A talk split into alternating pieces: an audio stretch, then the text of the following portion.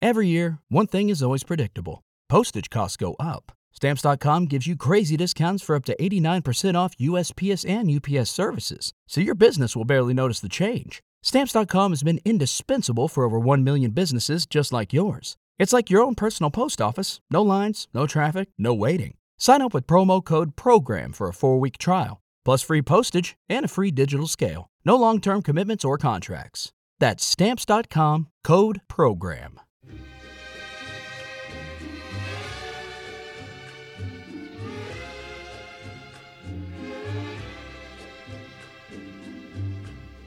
Y todo media luz, que es un bullo el amor. A media luz los besos, a media luz los dos, y todo media luz, crepúsculo interior, que suave terciopelo, la media luz de amor.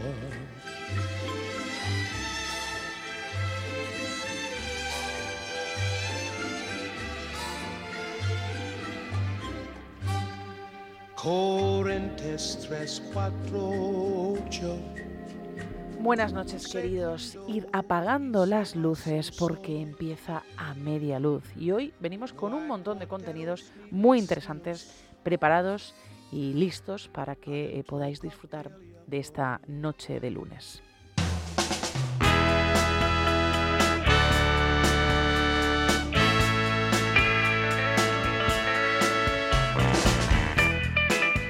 Esta noche hablamos de literatura infantil porque tenemos la eh, suerte de charlar con Esther Murcia, eh, autora de, un libro muy, muy, muy especial que eh, habla de, de la adopción, habla de la adopción internacional.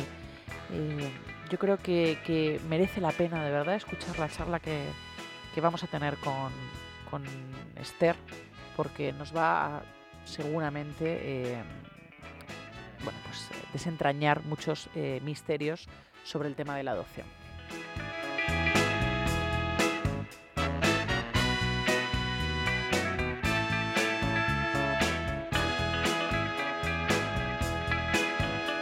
Y Kelu Robles en sus qué lugares, pues hoy, hoy nos ha dejado así como un título, no nos ha querido decir nada, pero básicamente dice que va a dar la vuelta al mundo. ¿Serán 80 días? ¿Será con Willy Fogg? No sabemos.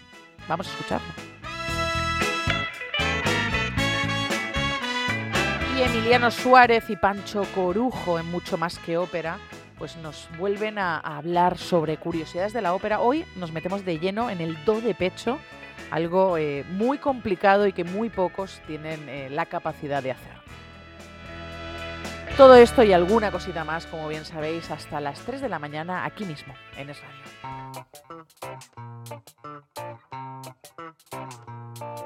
Te quiero, te quiero, con fuerza de animal salvaje. Te adoro, te añoro, vales todo tu peso en oro. Y cada día junto a ti soy más feliz que una lombriz. Soy más feliz que la cometa que alcanzo el más fuerte viento. Te siento y presiento que eres mi mejor intento. Eres tan perfecto que dudo que tengas defectos. Y cualquier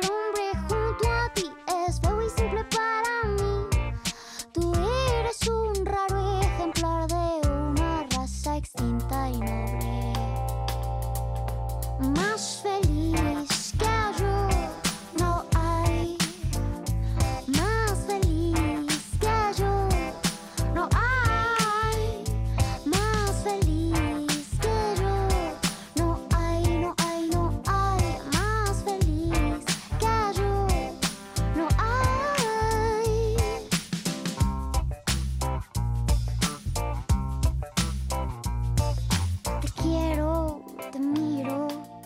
fuerza de volcán activo. ¿Sabéis a lo que yo quiero mucho? ¿Sabéis a lo que yo quiero mucho? Pues al balneario de la Ermira.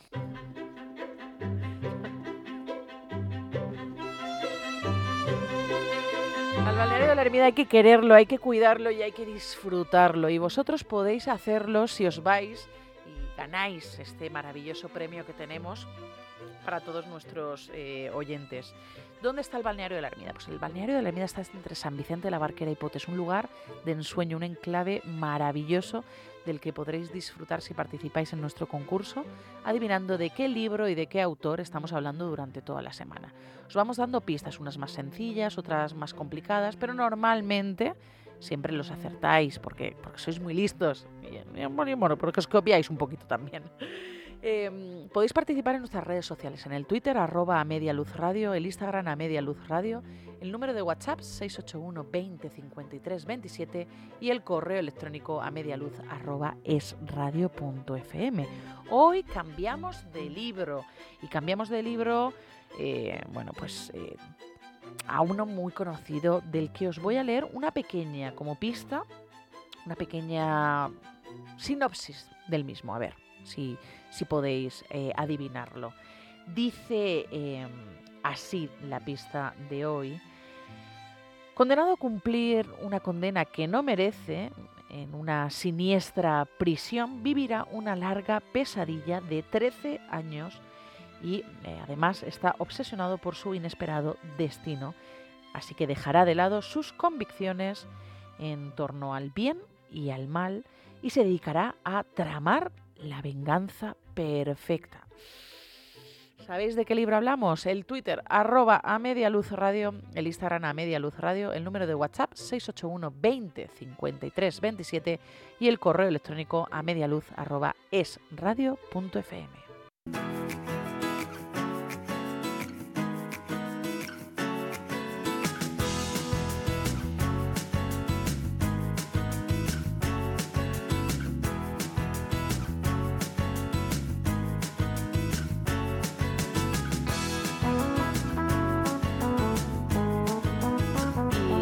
seguimos con, literatura infantil, que sabéis que, a mí eh, me, gusta, me gusta mucho y yo siempre hago hincapié en, traer aquí eh, bueno, pues libros que os sirvan pues para vosotros como adultos, para regalarlo a vuestros hijos, a vuestros nietos, a vuestros sobrinos, a vuestros hermanos, a quien sea, porque la literatura infantil no solo es para los niños y eso hay que que dejarlo bien claro, porque a mí me gusta muchas veces sentarme y leer eh, algunos de los cuentecitos que me llegan a, las manos, porque realmente tienen un trasfondo a día de hoy, bueno, pues te diría que incluso más que, que, que algunas novelas. Y, eh, parece que está un, como un poco denostado, ¿no? Es como, no, bueno, la, literatura infantil lo puede hacer cualquiera. Y no es así. Y yo me empeño en, repetirlo una y otra vez y no me canso de, hacerlo. Y mm, en esta ocasión eh, ha llegado a, mis manos un, libro muy bonito, muy especial de la editorial Babidibú, que como sabéis, pues muchas veces eh, hablamos con, con alguno de sus autores, porque, bueno, creo que es una de las editoriales que se empeña en, hacer las cosas bien, que, es difícil, eh, entiendo, pero, pero bueno, tienen ese, ese propósito, ¿no? Y en esta ocasión hablamos de un libro que se llama Kena y que bueno, nos sumerge de lleno en el mundo de, la adopción, eh, porque realmente la adopción es un, bueno, es un acto de, de amor, no de solidaridad, ¿eh? que es importante remarcarlo, que parece que es como, eh, es muy solidario, no, es un acto de, amor.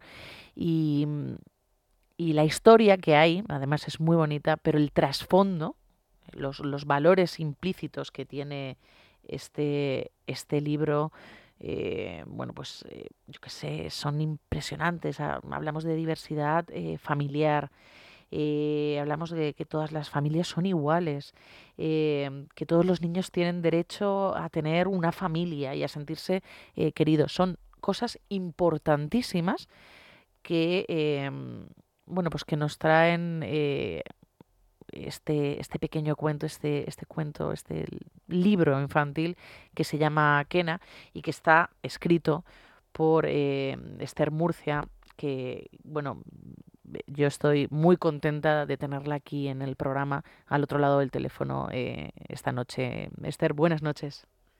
Buenas noches, muchísimas gracias por invitarme en tu espacio a compartir eh, la historia de Kena. Bueno, eh, yo de verdad, y te lo he dicho así off the record mientras hablábamos antes de, de empezar la, la entrevista, pero eh, enhorabuena por, por, por un libro tan bonito, de verdad, es, eh, ha, sido, mm, ha sido una experiencia muy bonita, muy conmovedora y, y que de esas, de esas mm, cosas que lees y te remueven por dentro, y eso es muy complicado de hacer, así que enhorabuena. Muchísimas gracias, muchísimas gracias. ¿Cómo, cómo surge, Esther? ¿Cómo surge eh, la historia de Kena? ¿De dónde nace? ¿Cómo, ¿Cómo te sientas y dices, voy a, voy a, voy a escribir esto? Pues mira, eh, a mí siempre me ha gustado mucho la literatura infantil, eh, siempre me han gustado muchísimo los cuentos, pero este cuento no, no estaba pensado el, el escribirlo. Yo siempre decía, ay, pues algún día escribiré, y, y se quedaba ahí. Pero todo fue como consecuencia de la adopción de Kena. Sí. Porque Kena es una historia real, Kena, Kena es de verdad, Kena es la historia de mi hijo. Y fue él, de alguna manera, que con su mirada me dijo, ha llegado el momento de escribir. Porque cuando yo llegué a Etiopía eh, y me presentaron a Kena, Sí. eh, pues me dijeron, eh, este es tu hijo, claro, y, y su carita fue como, claro, a mí me dijeron, este es tu hijo, y a él le dijeron, este es tu mamá, tu papá. Madre Y mía. claro, mi cara era de, de ilusión, de, ay, qué guay, por fin te tengo aquí. Pero lo que sus ojos me decían era otra cosa. Sus ojos me dijeron, eh, ¿qué? ¿Quién eres tú? y entonces fue en esa mirada en la que yo percibí miedo, en la que percibí incertidumbre, Sí. en la que dije, uy, esto tengo yo que hacer algo, esto tengo yo que escribirlo. Y no supe darle forma hasta que hasta que llegó ese momento y, y llegó con la experiencia de Kena, con el proceso de adopción de Kena, el un Ujú. poquito el intentar eh, transmitir eh, de alguna manera el pensamiento del niño no del adulto, porque es verdad que yo antes de la adopción había buscado pues cuentos eh, que hablaban sobre adopción, pues para un poquito para tenerlos como preparados Sí. para cuando él viniera, hablarle de este proceso, porque si algo teníamos claro mi marido y yo, es que era era que el proceso de adopción teníamos que normalizarlo. Y a él pues íbamos a hablarle desde el principio, al margen de que nuestra primera diferencia era física, porque él es negro y nosotros somos blancos, ahí había ya una diferencia muy grande como para decirle una mentira. Completamente, sí. Entonces, al margen de que nu- nunca jamás fue nuestra idea. Entonces yo pues me informé sobre literatura y cuando empecé a buscar literatura, pues fue cuando yo vi pues que había mucho escrito y muy bonito, pero todo desde los ojos del padre, de Mm. los ojos de, la- de los papás Sí. de queremos formar una familia. Y ahí fue cuando yo empecé a sentir lo de, uy, me encantaría escribir sobre esto, pero no sabía cómo. Y cuando le vi esos ojos a Kena, fue cuando Kena me dio la pista Sí. y me dijo, tienes que escribir sobre la adopción, pero desde mis ojos. Que es Desde completamente ojos- distinto. Desde mis ojos como niño desde mis ojos de vienen aquí una pareja que no conozco de nada, que me dicen que son papá y mamá. Dos conceptos para mí nuevos totalmente, porque aquí en mi orfanato yo he tenido mis cuidadores y los he llamado por su nombre. Y ahora me metes un concepto eh, muy emocional, el cual para mí es nuevo, pero lo de mamá y papá suena hasta bonito. Y encima yo se lo decía en su idioma, porque mi marido y yo hablamos así, un, aprendimos pequeñas palabritas en amárico para intentar comunicarnos con él de la manera menos eh, invasiva. Sí. De hecho, lo primero que yo sentí cuando vi a Kena, eh, mi sentimiento fue de, uy, que te voy a dar un abrazo y un apretón y te voy a estrujar. Pero automáticamente dentro de mí me dijo, no, Esther, no puedes hacer eso. Eres una completa desconocida y eso no lo puedes hacer. Es que realmente, Esther, es verdad que, que lo que decías, Claro, que, que, claro, entonces- la adopción desde, desde la vista, ¿no? Desde el punto de vista de, de los padres y la adopción eh, desde el punto de vista de- del niño es completamente distinta. totalmente. Y, y a veces es algo que no, eh, que no, no tenemos en cuenta, ¿no? Que siempre nos ponemos en el, en el punto de vista de, de- de esos papás, eh, que evidentemente que están felicísimos y es una, una auténtica explosión de, de- emoción, eh, de emociones en general, pero sí, sí. claro, no, no, no, eh, no habíamos visto a lo mejor en, en ningún, en ningún cuento, ningún libro infantil eh, reflejado eh, pues esa contraposición, ese otro punto de vista. Claro, Y, es, y es a- a- durísimo. así Mm, fue. mm. De hecho, yo eh, en- cambié ese abrazo que yo ansiaba darle Ajá. eh, por una piruleta que llevaba en el bolsillo. Yo llevaba en el bolsillo eh, una piruleta, globos, pues para darle a otro, a tanto a él como a otros niños que habían allí. Y cuando yo saqué la piruleta, esa sonrisa y esa mirada que me dio Kena, eh, se me partió, se me partió el alma. Y, y de estas cosas maravillosas que pasan en la vida, eh, me acerqué a él y fue él quien se tiró a mi cuello. Wow. Y fue él quien me dio el abrazo mm, que yo le estaba pidiendo, pero que no sabía cómo hacerlo. De hecho, ahora mismo estoy hablando contigo y me vuelvo a emocionar. No, no me extraña, no me extraña. Fue para mí un momento súper bonito. Y fue con una piruleta que de hecho sale en el cuento, eh, cómo mm, surgió esa química. Que ya luego con el tiempo pues, hemos cultivado como madre e hijo. Sí. pero Bueno, fue, fue como el nacimiento, podemos decirlo de alguna manera. Sí, Es sí, como, como el parto, ¿no? En, en, en ese sentido. Sí, totalmente. De hecho, todo lo que hay en el cuento, eh, todas las ilustraciones corresponden a una fotografía real que yo me hice allí con él. What if you could have a career where the opportunities are as vast as our nation, where it's not about mission statements, but a shared mission? At U.S. Customs and Border Protection, we go beyond to protect more than borders from ship to shore, air to ground. Cities to local communities, CBP agents and officers are keeping people safe. Join U.S. Customs and Border Protection and go beyond for something far greater than yourself. Learn more at cbp.gov/careers. O'Reilly Auto Parts puede ayudarte a encontrar un taller mecánico cerca de ti. Para más información, llama a tu tienda O'Reilly Auto Parts o visita oreillyauto.com.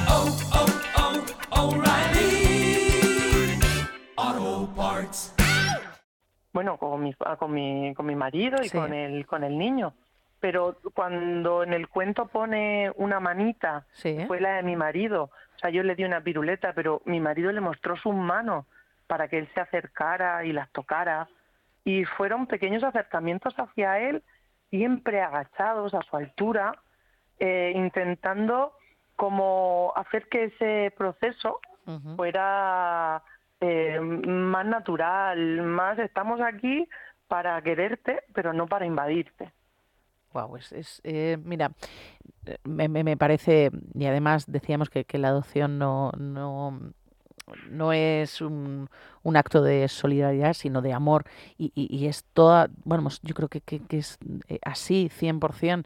Y, y, y además, fíjate, hablando pues con eh, editoriales como, pues, como Babadibu, que ha ha hablado también de, de, de adopción en otro caso, porque yo creo que con, con los eh, con los compañeros del hilo rojo, si no me recuerdo mal, creo que se llaman, que, que hicieron adopción nacional y también estuvimos charlando con, con ellos sobre eso. La, la adopción me parece un, un tema eh, al que debería darse más espacio y, y- y, bueno, darle un poquito más de voz, pero incluso en este caso la adopción internacional es mucho más, eh, pongámoslo en- entre comillas, complicada en el sentido de eh, ese, ese primer contacto con, con, con, eh, con el niño, eh, claro, porque que son personas completamente distintas físicamente a ti y, y- y Claro. de idioma.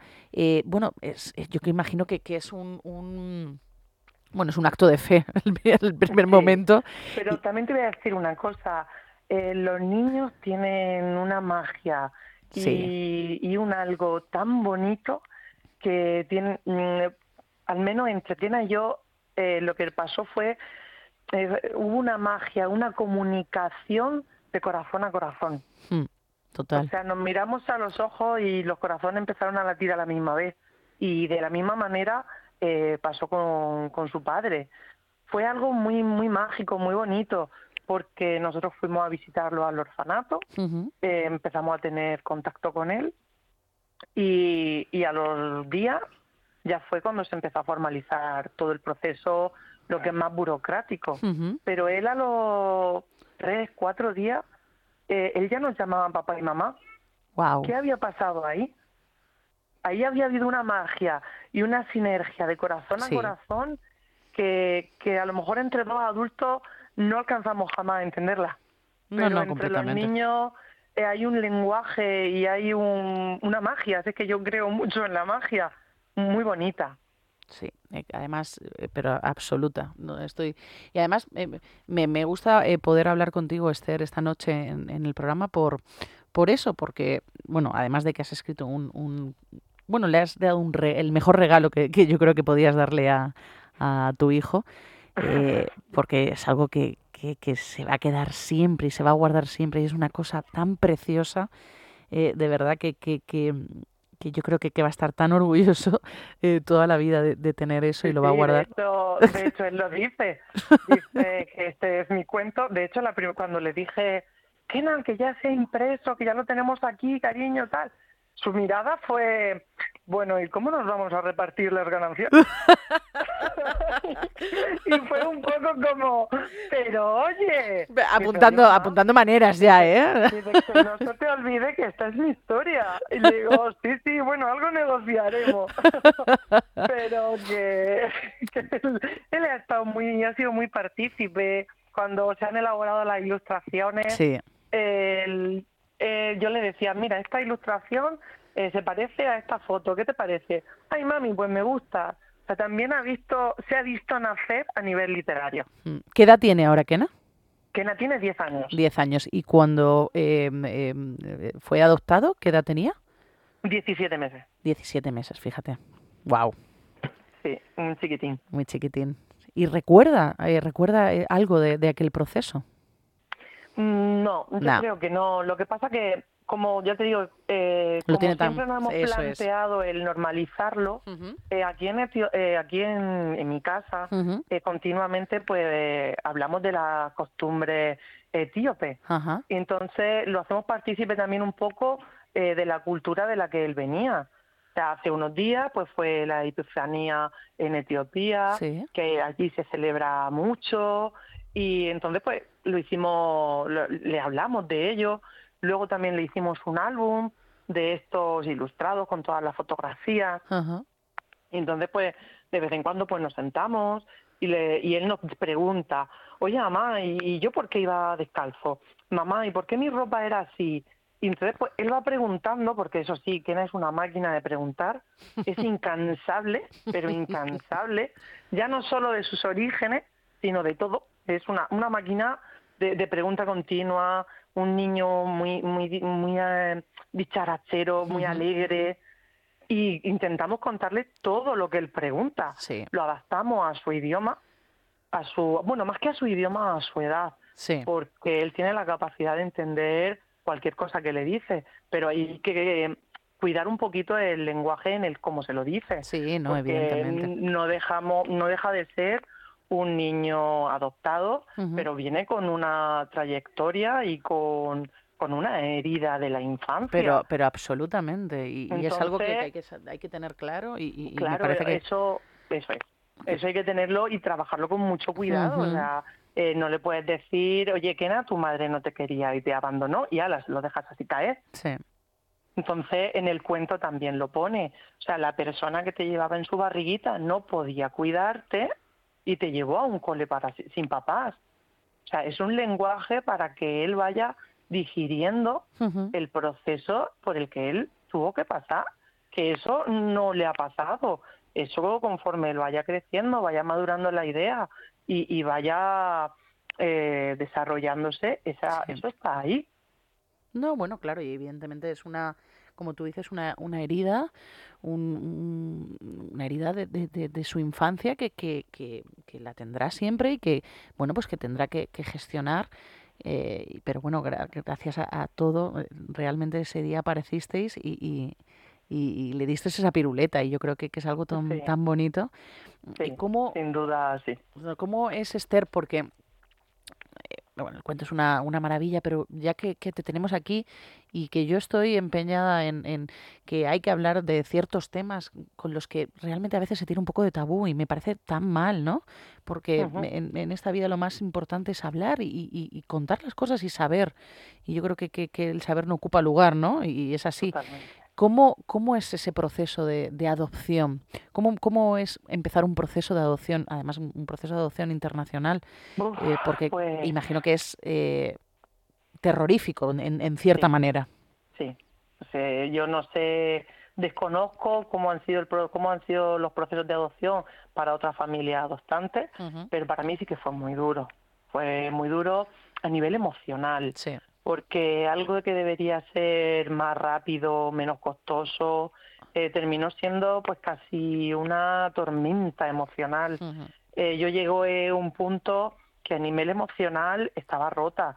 ansiábamos que llegara, eh, te daba mm, la, la, mm, la organización que estaba llevando toda la documentación, te decía sí pero no, sí pero te falta este documento, cuando ya lo presentas todo cambia la ministra y entonces te dicen, pues toda la documentación que has presentado, pues ahora hay que retirarla, hay que volver a hacerla de cero, hay que empezar otra vez porque te faltaba un papelito, entonces le dices, ya, pero es que ese papelito no se puede poner como un anexo. Sí. No, no, no, no, no, no. Todo esto tiene que ir grabado desde el principio, todo junto. Otra vez volver a empezar, sea, Kena ha sido una carrera de fondo. O sea, una carrera de fondo. No ha sido una maratón, un sprint, venga que estamos llegando a meta, eh, echamos el, último empujón, no. O sea, ha sido una carrera de fondo muy, muy, muy dura.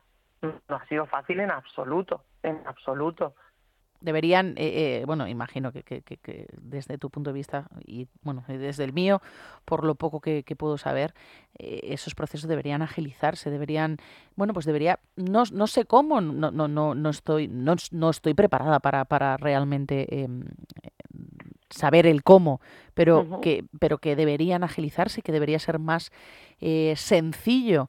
Hablando del tema que, que hablamos, que, que es, bueno, pues no deja de, ser eh, poder ayudar en, cierta manera, ¿no? no sé cómo, cómo, expresarlo para que no, no quede así raro, pero es verdad, pero estar, eh, bueno, ayudarnos entre ambos, fíjate, no, no es ni ayudar a alguien, es ayudarnos eh, unos a otros, debería ser un proceso más accesible y sencillo. Sí, de acuerdo, sí, debería, debería serlo, pero bueno, yo creo que poquito a poco, pues vamos, todas las familias adoptantes, vamos poniendo nuestro granito de arena, vamos intentando luchar por esta normalización y, y poquito a poco yo que no pierdo la esperanza en el que esto alguna vez se consiga. Bueno, costará eh, porque, bueno, porque todo en esta vida cuando se trata de, papeleos cuesta eh, eh, horrores. Y, eh, no, quiero ni pensar una adopción. Si te cuesta ya, pues yo que sé, pagar el, el, IBI, pues imagínate ya, una adopción tiene que ser terrorífico. Pero, mm, pero está claro que, el, final es algo tan bonito como, como ese encuentro con, con Kena. ¿Cómo fue em, la, la, adaptación, Esther, en, en casa de Kena? Pues mira, la adaptación de Kena en casa eh, fue muy bonita y también muy mágica. Sí. Porque, como hemos dicho antes, el proceso fue largo. Sí. En ese proceso yo me quedé embarazada. O sea, mm, mi primer hijo concebido fue Kena. No me digas. Pues, yo lo solicité eh, vía burocrática. Mi primer hijo fue Kena. Sí. Y a lo largo del tiempo, porque pasaron cinco años.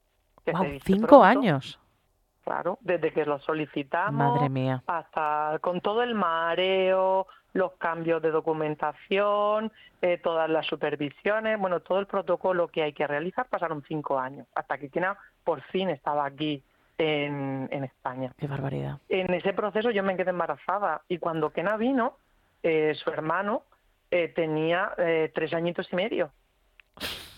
pues la, la mayor adaptación que pudo tener fue que nosotros vinimos aquí a Murcia, que vivimos en tren, y, y el, mi pequeño, mi, su hermano, se coló en el vagón y, y fue directamente a recibirnos.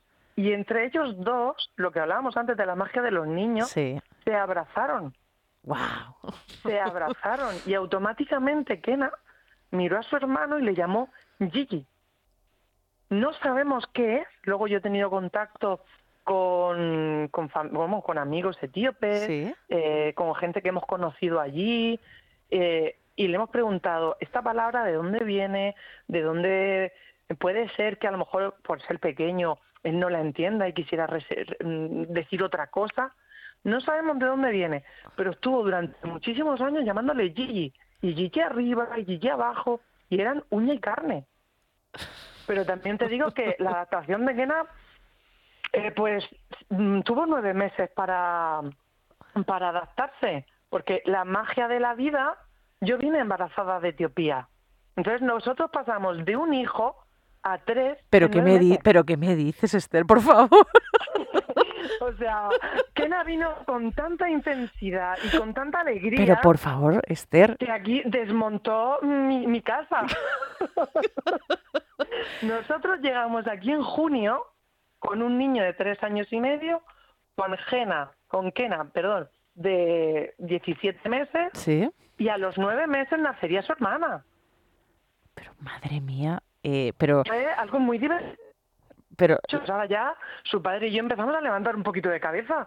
Pero aquí ha habido una diversión continua y garantizada. pero lo que no sé es cómo no te has vuelto a Etiopía tú directamente con la locura que tenía que haber con tres, eh, eh, con tres enanos. Eh, eh, eh, volviéndote eh, tarumba directamente. Sí, bueno, la verdad es que mi marido y yo somos muy buen equipo y juntos hemos superado las adversidades, como quien dice. bueno, eres una super mamá, Esther. Bueno, digamos que yo intento ser eh, mamá. Lo de super ya depende, hay unos días mejor, otros días que lo hago peor, pero lo que sí que tengo claro de que cada día aprendo algo nuevo. bueno, no me El día que lo he hecho bien, yo a mí misma me felicito y digo, wow, lo has hecho genial y mira que era difícil la cosa. Y el día que lo hago mal, mm, digo, no pasa nada, no ha salido, pero venga, vamos a ver por qué no ha salido. Venga, que la próxima vez, bien. Y, y así voy, así, así vamos, en familia, eh, viendo lo que nos trae la vida y, y cómo jugamos con ello, porque como quien dice, la, la vida te pone la música y tú Sí. decides cómo bailarla.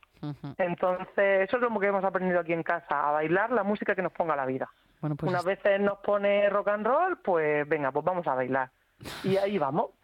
Pues Esther, de verdad, eh, eh, mi total y absoluta admiración eh, eh, por, por, por llevar a cabo eh, esa, esa eh, locura eh, familiar tan bonita, por otra parte, Sí, que, es, eh, que es, bueno, pues traer eh, a Kena y, y a tus eh, otros dos peques y, y formar una familia tan bonita que eh, tiene como eh, guinda, ¿no? Este, este cuentecito Kena que está editado en Babidibu, que es la historia de, de, de uno de, de tus hijos, eh, de Kena, que, que fue adoptado y que es una historia muy bonita que da visibilidad a la adopción y además, como decíamos al principio, da visibilidad a la adopción desde el punto de vista del pequeño, desde los ojos de- del niño, que es algo tan, tan necesario incluso. Y da- también da cobertura a esa visión de una diversidad familiar. Total.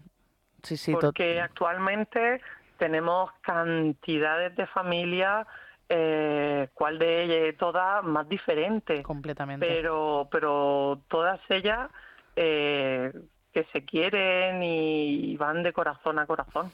Totalmente. Eso, que eso es lo, lo importante realmente, ¿no? Totalmente, totalmente. Bueno, pues Esther, de verdad, eh, como ya te decía, mi admiración, mi cariño y, y un abrazo muy fuerte a ti. Muchísimas, muchísimas gracias.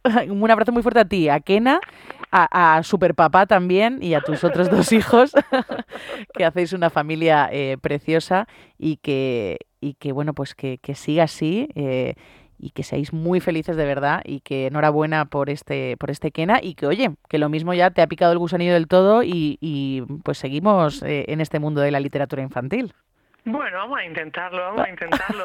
Los hermanos están diciendo que para cuándo su cuenta. Ah, amiga, es que eso, eso es lo que pasa por ser tres. Pero bueno, ya veremos, ya veremos cómo se da. De momento vamos a disfrutar este, Sí. este Kena que acaba de nacer y vamos a ver cómo está y vamos a ver qué tiene la vida preparada.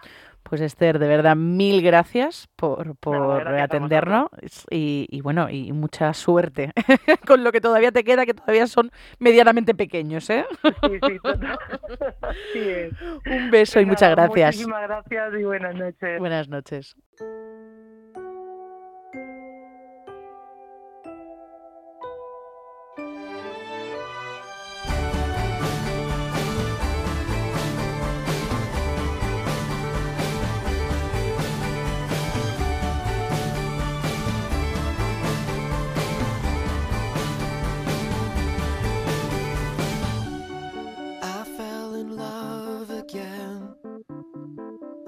Things go, all things go. Drove to Chicago. All things know, all things know. We sold our clothes to the state. I don't mind, I don't mind. I made a lot of mistakes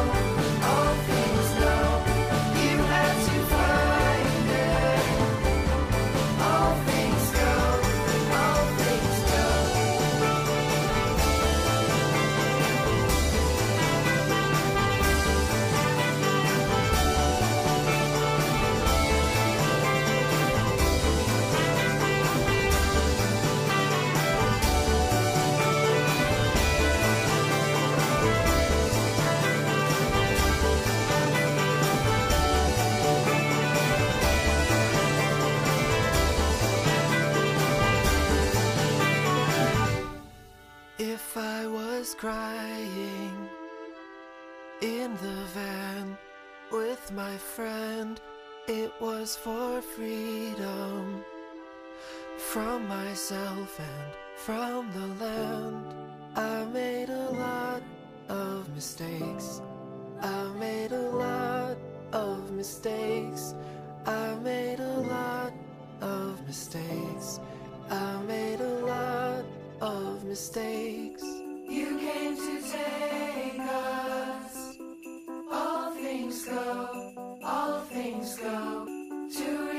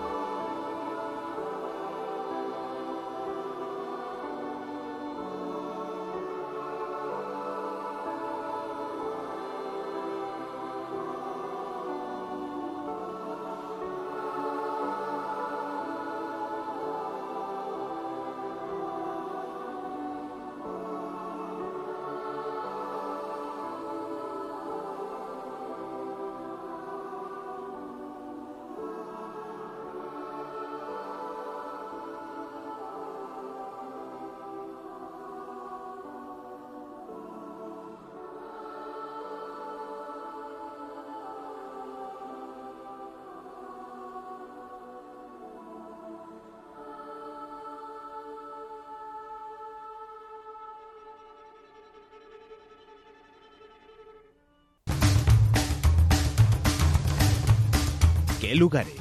Con Kelu Robles. Les voy a contar la historia de Alicia Sornosa. Alicia es periodista especializada en motor y es la primera mujer de habla hispana que ha dado la vuelta al mundo en moto.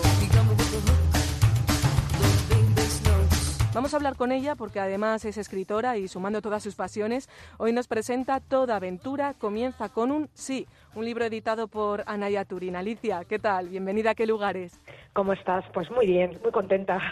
Antes de hablarnos de este libro, que ahora hablaremos de él más profundamente, Alicia, ¿en qué momento, esta es una pregunta que te habrán repetido muchísimas veces, ¿por qué te liaste la manta a la cabeza, lo dejaste todo y arrancaste la moto para recorrer el mundo con ella? Pues mira, la verdad es que fueron varias razones y sobre todo porque se alinearon los astros. Mm. Yo nunca imaginé que iba a hacer una vuelta al mundo en moto. Tenía esa idea romántica de dar una vuelta al mundo en un velero, o sea que imagínate. Pero eh, por un lado, estábamos, era 2011, veníamos desde 2008 con, con una crisis muy gorda económica y mm. como periodista freelance, pues me faltaba el trabajo continuamente, imagínate. Eh, y luego conocí a un personaje que iba a hacer un viaje y necesitaba una persona que llevara todo el tema de comunicación, editara sus vídeos, los grabara, mm. hiciera las fotos y... Y bueno, me ofreció salir con él de, de viaje. Estuve viajando los cuatro primeros meses eh, acompañándole y haciendo este trabajo y, bueno, ya llegó un momento que, decidí que era mejor vivir eh, esta experiencia en solitario, quería intentarlo por mí misma y además la tercera razón, porque yo soy una tía muy cabezota y a mí me había dicho mucha gente que no lo iba a conseguir y menos sola y dije, bueno, esto lo vamos a ver, a ver si es verdad. A ver si me pasan tantas cosas feas como dice todo el mundo. Y la verdad es que fue todo lo contrario y solo tengo cosas bonitas que contar. Así que fíjate lo que son los miedos y, y, los nos, ¿no? Eso de no vas a poder, ¿no? que, como que te, ¿pero por qué? Por ser mujer no voy a poder hacer esto que lo están haciendo hombres toda la vida. Y bueno, pues eh, fueron esas razones. Ese sí necesario que hay que decir para tomar impulso y hay que enfrentarse a los miedos. ¿Qué les dirías a aquellos viajeros que ahora se queden pues un poco acocopados después de la pandemia? No, no sabemos si se va a producir el efecto de escorche, pero en todo caso, ¿tú cómo les animarías a que volvamos a recorrer el mundo como has hecho tú? Pues mira, lo primero que les diría es lo que estoy haciendo yo, que me estoy tomando esto como si fuera otra aventura, algo diferente, hmm. una manera que nos ha tocado vivir, que es extraña y, bueno, a nuestros abuelos les tocó una guerra, pues a nosotros nos ha tocado esto, ¿no? Hmm. Entonces no hay que desesperar mucho también. Me gustaría decir a todo el mundo que le gusta viajar y que no puede, como yo, insisto, que también estoy encerrada, que los viajes empiezan cuando uno empieza a planearlos. Sí, los viajes primero se piensan, luego se proyectan y al final se hacen y luego se cuentan, o sea que el viaje dura muchísimo más y, o el efecto placentero ¿no? que nos da el viaje lo podemos alargar mucho más. Y, después les digo que, esto no es infinito, que esto tiene que terminar en algún momento y ojalá se haga el efecto de escorche. Eso va a ser mm. muy, muy divertido poder salir todos a encontrarnos por ahí por los caminos y por los viajes. Eh, supongo que no será tan descorto, supongo que será más paso a paso, porque los países irán abriendo dependiendo de sus vacunas y de cómo esté el país en general. Y, bueno, lo bonito va a ser es que poco a poco vamos a poder volver a redescubrir el mundo, mm. porque después que desde un año eh, que no podemos viajar, pues habrán cambiado muchas cosas, habrá crecido hierba en muchas carreteras, eh, los hoteles, los hostales, los sitios donde uno para a comer, pues te tratarán con muchísimo más cariño porque por fin han conseguido poner en marcha su negocio, mm. así que yo creo que se va, va, a ser muy bonito. Y, y el último eh, el último empujón es que compren mi libro y se lo lean, que ya verás cómo eso les, les pone un pie ya fuera. pues claro que sí, adaptarse, adaptarnos es lo que vamos a tener que hacer, que es una virtud además la adaptación de un buen viajero. Y, hablabas del libro, vamos a hablar de este libro que además, mira, lo tengo aquí, suena así, que a mí me gusta, para que escuchen los oyentes que aquí lo tengo conmigo, que es una edición preciosa, porque has decidido combinar, me gusta mucho esta idea, de combinar eh, relatos viajeros, de aventuras propias que has vivido por todo el mundo con tu moto y datos prácticos. Has combinado las dos cosas. ¿Por qué has decidido editarlo así, organizarte así? Bueno, pues porque primero no quería que fuera el típico manual de viaje de para irte aquí tienes que sacarte este pasaporte, tienes que hacer. Hmm. No quería que fuera una cosa solo de, teoría y, de mm, mirar a ver qué hago. Quería que todo lo que cuento la gente se diera cuenta que tiene una razón hmm. y, que yo lo he puesto en práctica o que a mí me ha pasado y por eso lo he aprendido. Y esto está, eh, pues eso, apoyado con todos esos relatos que algunos son míos, otros me los han prestado algunos viajeros que me han contado historias divertidas y, y bueno, yo las reflejo también aquí, ¿no? Porque tiene mucho que ver. Hay algunos viajeros, pues eso, que me han contado alguna aventura y aquí está escrita. Y bueno, creo que es una manera distinta de, y además de darle mucho más realidad a lo que, o sea, veracidad a lo que estoy contando, que no son cosas que a mí se me hayan ocurrido así peregrinamente, que son cosas que han sucedido, que son así, que nos han pasado a muchos viajeros y que es una buena manera de, empezar a viajar, de quitarte un poco ese miedo de es que no sé qué va a pasar cuando vaya, porque la primera frontera te da mucho yuyu, pero ya la tercera, te mm. sabes toda la fauna que hay allí y y la pasas tranquilamente, ¿no? Entonces, si además te lo has leído y, bueno, pues por ejemplo te digo que sonreír es muy bueno, ¿no? Para que mm, mm. nos engañen lo menos posible y nos dejen pasar lo más rápido posible, por ejemplo, y te cuento por qué.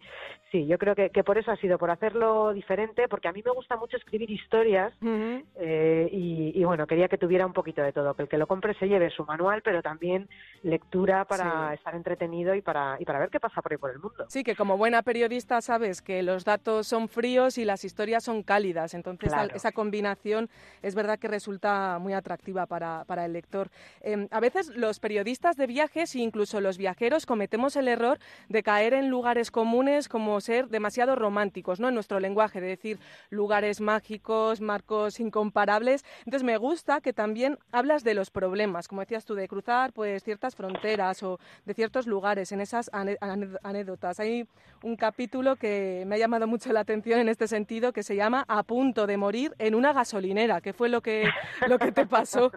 Y dije, madre mía, qué titular. Sí, sí, es que estuve a punto de morir así en mi cabeza. Pues fíjate lo que son las cosas de los símbolos y los signos que nos creemos que, aunque no sepamos el idioma, que no es fundamental para viajar, saber idiomas, ojo, que mm. nadie entre el, eh, que nadie diga que no puede viajar porque no sabe inglés, que eso no hace falta, pero nos creemos que con los símbolos de las manos y los gestos todo el mundo nos va a entender.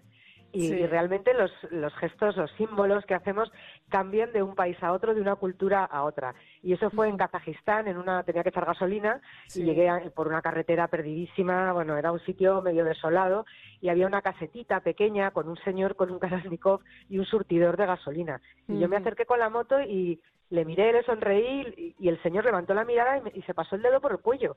Madre mía. y dije, me va a matar ahora coge la escopeta esta y me pega dos tiros y me di, o sea, pasé por delante de él haciéndome una bolita en la moto, pensando, digo, bueno, si dispara ahora, la maleta que llevo detrás parará la bala.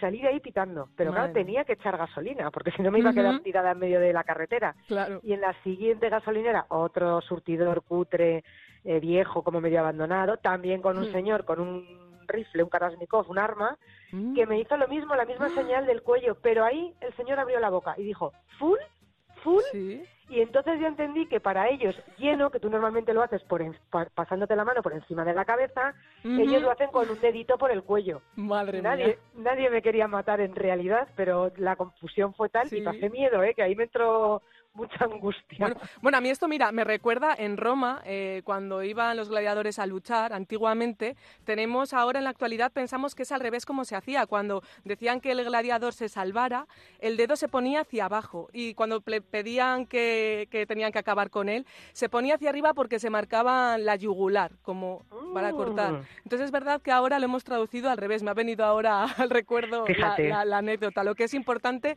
tanto los idiomas como la expresión también, la comunicación no verbal. Este tipo de anécdotas que te llevas luego, luego para casa. Eh, Alicia, pensando en los oyentes moteros, que sé de buena tinta que hay unos cuantos interesados en este libro por esta cuestión, que vas en moto, ¿por qué elegiste el modelo que elegiste? No sé si hay detrás además una cuestión pues de patrocinio o porque tú eh, de forma personal te, te gusta una Ducati, creo que es, ¿no? Sí, es una Ducati, el modelo Scrambler, una moto de 800 centímetros cúbicos y es una moto muy polivalente. eh, el primero la elegí yo. Mm, Ducati me presentó esta moto, me la enseñó, la sacaron nueva hace cinco años o seis y, y me preguntaron que si la quería probar y la verdad es que me subí encima y que por cierto ahora, vendo mi modelo el, que tengo yo lo vendo ahora porque cojo un modelo más moderno. si alguien está interesado ya saben que me llamen. Eh, tus pues, redes sociales eh, por cierto que no las hemos recordado cómo son sí eh, arroba Alicia Sornosa son todas con mi nombre. Ah perfecto es fácil. Así que no, no, tiene pérdida. Y si no en mi página web aliciasornosa.com y ahí están todas las redes sociales. Ah, bueno pues la verdad es que me subí en esta moto y me pareció tan sencilla de manejar tan ligera mm. tan ratonera, que eso viene muy bien cuando llevas la moto cargada, saber manejarla fácilmente. Y luego es una moto que tiene un espíritu de, carreras, de competición, es una Ducati, anda que te mueres. Entonces me, va igual de bien por una pista que por, por el asfalto. Y para mí también era una manera de cambiar la forma de viajar que había tenido hasta el momento, porque yo la vuelta al mundo la hice con una moto de trail, que son unas motos mucho más adaptadas para el viaje, con un un quitavientos delante que, te permite pues que no se ve bien el casco de mosquitos e ir mucho más cómoda, ¿no? Entre otras cosas, tienen más capacidad de carga.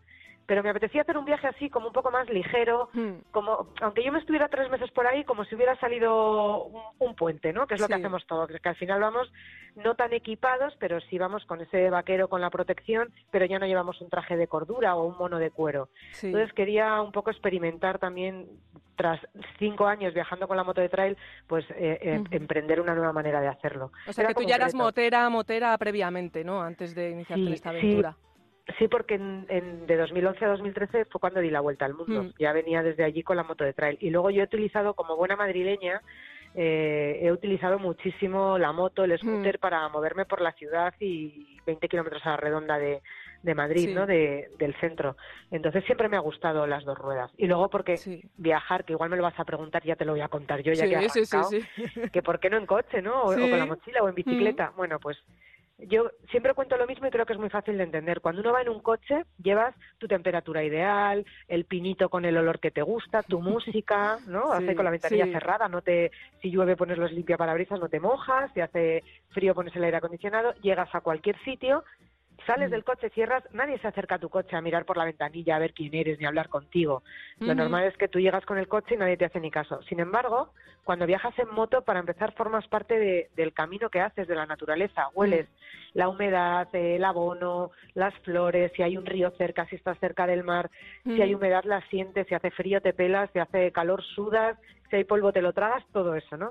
Y llegas a, un pueblo, a una población, a un sitio y nada más desconectar la llave del contacto de la moto, se te acerca un montón de gente. La moto llama muchísimo la curiosidad de las personas. Y ya tienes un grupo de gente alrededor que está mirando a ver en qué moto vienes y te empiezan a preguntar que cuánto corre, que cuándo anda, que cuánto cuesta, que y, tu separación con esas personas es simplemente un gesto que es el de levantarte la visera del casco. Entonces ya estás en contacto físico con, con las personas que tienes alrededor y además has venido viviendo ese camino y sabes dónde porque sabes si es un sitio seco o húmedo, como te decía antes. Mm. Entonces, eh, qué más bonito para un viajero que el contacto con otras personas y qué suerte poderlo hacer a través de una moto que llama la atención de esas personas que quieren hablar con el, con el forastero, ¿no? con el que acaba de llegar. Te integra muchísimo más, por supuesto. Eso es. Entonces, por eso prefiero la moto al coche.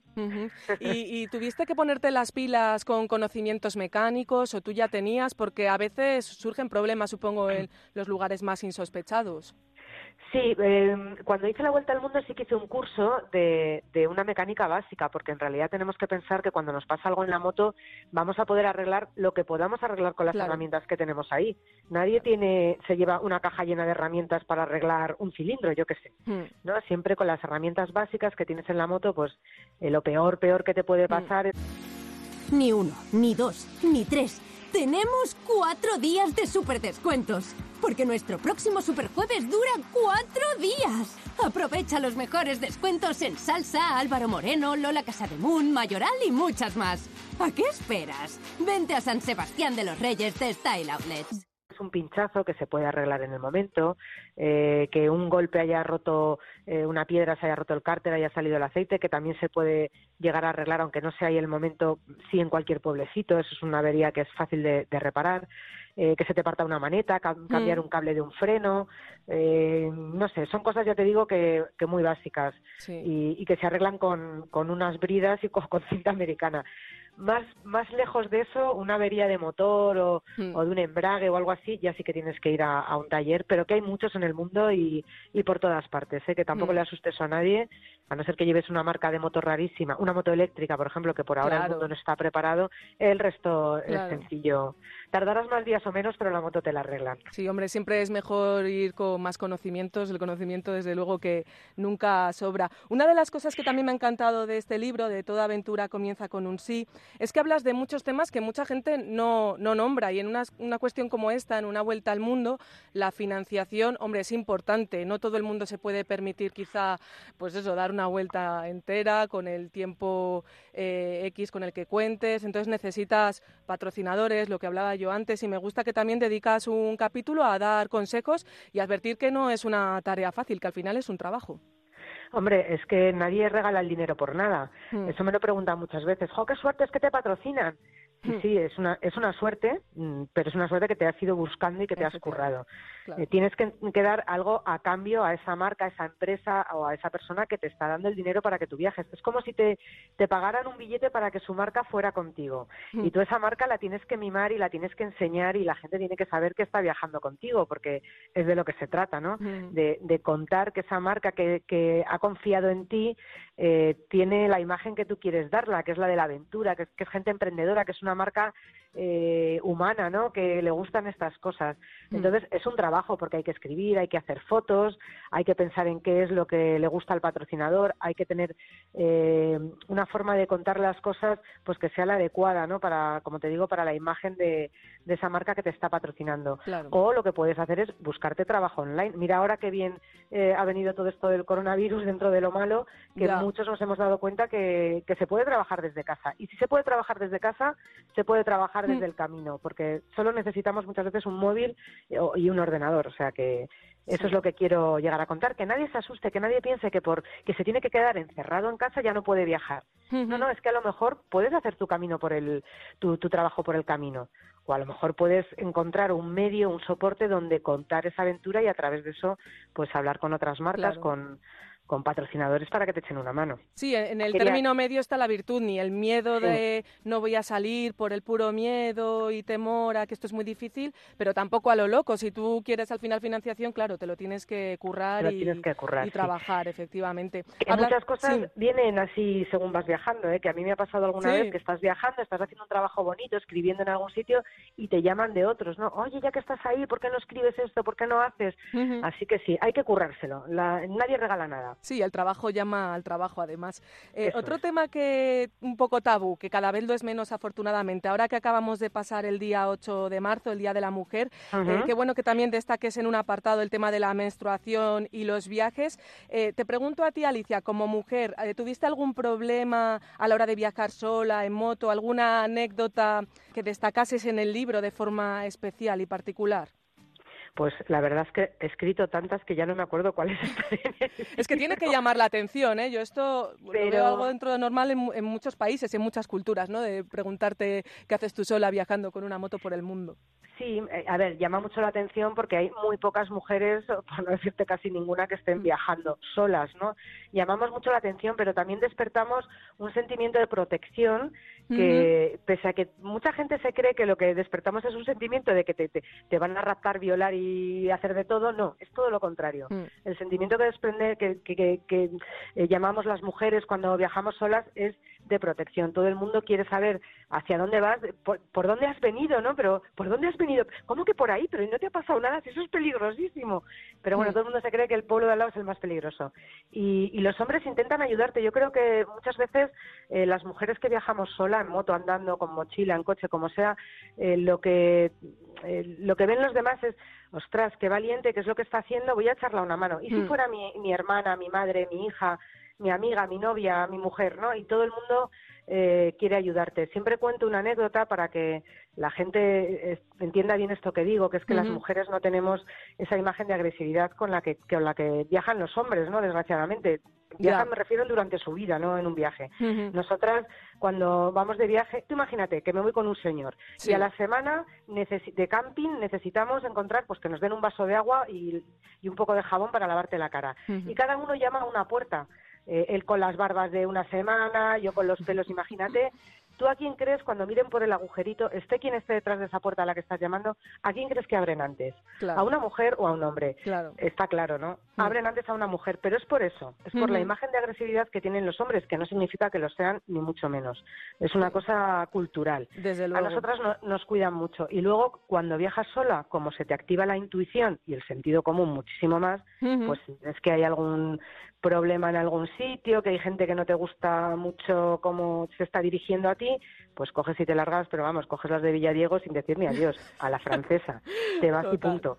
Y Sí. así evitas muchas situaciones Sí, la, prude- desagradables. la prudencia al final es importante también, que Mucho, hombre, sí. animamos, pero por supuesto con toda la prudencia y conociendo cómo es la cultura de cada país y Ujú. integrándose, Y ¿no? Lo que eso es. Eso es. Eh, ¿Qué es lo más gratificante, no solo del viaje, sino de haber publicado este libro? Toda aventura comienza con un sí. Pues eh, mira, la verdad, lo- una de las cosas más bonitas es poder tener eh, tantas experiencias por escrito, porque estoy segura que al cabo del tiempo se me acabarán olvidando. Y, y escribir, tenerlo por escrito es tan bonito que sé que mis sobrinos, por ejemplo, lo van a poder leer. Claro. Eh, va a perdurar, va, va a ser algo que va a quedar ahí y que lo leerá más gente o menos, pero pero que va a estar ahí, ¿no? Y eso es algo que es como, guau, es como dejar a tu hijo ahí, ala, crece, que te vea todo el mundo lo bonito que eres. Para bien y para mal, que habrá gente que no le guste y lo criticará mucho, ¿no? Pero, pero bueno, yo creo que eso es lo más gratificante, Sí, poder verlo ya en papel y, y haber pasado todas estas experiencias, todas estas vivencias, estas historias a, a un libro. Y luego que, que haya gente que te escriba y te diga, me ha encantado, me ha ayudado, Mm. eh, me ha gustado mucho, gracias a tu libro eh, fui capaz de salir o me dio el empujón que me faltaba o simplemente he disfrutado un montón de la lectura. Eso ya, pues imagínate, ¿no? Eso es como, como si tu hijo saca matrículas de honor y todos los profesores te Claro. dicen que es súper inteligente. La pregunta del millón, otra pregunta del millón. ¿Cuál va a ser Venga. tu próximo destino? Realmente eh, en estos tiempos es la pregunta de los 5 millones, porque todavía yo creo que ningún viajero te puede contestar a eso así rápidamente porque no sabemos por dónde vamos a poder viajar. A mí me encantaría, yo este año tenía pensado eh, viajar por Brasil, que todavía no lo conozco, es lo que me queda de, de América del Sur y tengo muchísimas ganas de, de ir al país eh, del Amazonas y conocer sus gentes, sus culturas y sus paisajes. No sé si va a ser posible este 2021 viajar a Brasil, pero bueno, eh. China, en- estoy deseando que, que llegue algún momento en mi vida en que este país lo abran y no haya que pagar una millonada para, para poder pasar y, e ir detrás de un policía que te va a enseñar lo que quieren enseñarte, ¿no? Me gustaría muchísimo China. Eh, África, el oeste africano, que queda todavía unos cuantos países, es otra de las cosas más probables, porque está más cerquita de España, porque se puede llegar por tierra, no hace falta coger un avión.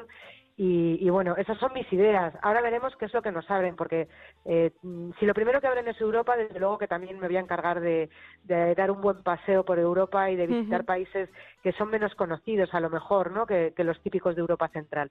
Creo que todavía queda muchísimo Sí. por, por andar y, y todos los que nos gusta viajar siempre encontramos una excusa, un país, un sitio para, para irnos. ¿Lo harías en moto otra vez o cambiarías? Sí, sí, no, no, no. Con mi Ducati Scrambler, modelo nuevo de este año, modelo 2021, eh, que estoy deseando organizar la moto porque mm, no sé si sabes que estas motos las puedes poner a tu gusto y le puedes poner pues desde un intermitente como a ti te gusta, cambiarle los retrovisores, los neumáticos, las llantas, todo. Sí. Y es casi como, como construir tu moto ideal y esto es lo que voy a hacer con la nueva Ducati Scrambler. Es un apéndice ya más de ti, vamos, ¿eh? Sí, forma parte sí, ya mí- de es ti. que, como te digo, para mí viajar en moto es, es que es lo mejor, porque te enteras de todo, de todo. Mm. O sea, es que hasta puedes oír los pájaros cuando pasas. Cuando viajas no vas a 120 ni a 140 enchufado por una carretera, vas a 70, 90, viendo, mirando, ves un árbol bonito, paras. La portada del libro está hecha en el último viaje que, que he podido hacer, que fue el año pasado. Eh, regresé en febrero, regresé en marzo justo dos días antes de que nos encerraran por la Fíjate, pandemia. fíjate. Estuve en Senegal, hice un Ujú. y, y esa foto de la portada me la hizo Raquel, eh, Rachel Indomable en redes, que venía conmigo con su moto y es en una pista por la que íbamos hacia el lago Rosa, hacia el mítico lago Rosa en Dakar. Sí. Es un baobá, un baobá maravilloso. Sí, lo que estoy viendo, "Ah, sí, sí. Paramos aquí, venga, una foto, yo te la hago a ti. Yo... Y, y ella fue la que me inmortalizó en ese momento y es una forma de que veáis que cómo se viaja, ¿no? Que se se viaja tranquilísimo como para que te dé tiempo a parar, a hacerte una foto con un árbol bonito. Sí, además está como atardeciendo, tienes una luz preciosa. Sí, eh, sí es una foto espectacular. Pues Alicia, te seguiremos sobre dos ruedas en arroba Alicia Sornosa en todas las redes sociales. También te seguiremos la pista y en este libro, En toda aventura, comienza con un sí, eh, un libro maravilloso editado por Anaya Turing. Muchísimas gracias y que, y que sigamos, que podamos seguir viajando a través de todas esas vías y a través de este libro. Pues muchísimas gracias a ti, ha sido un placer eh, hablar contigo y, y, nada, muchas gracias a todos los que están al otro lado de la radio escuchándonos.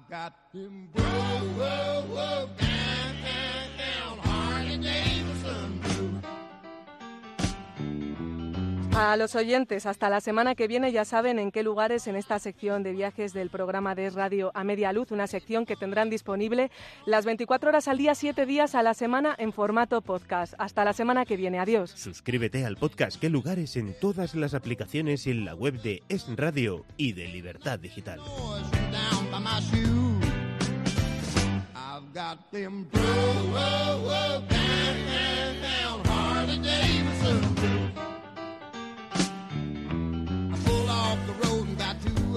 Station, and no one could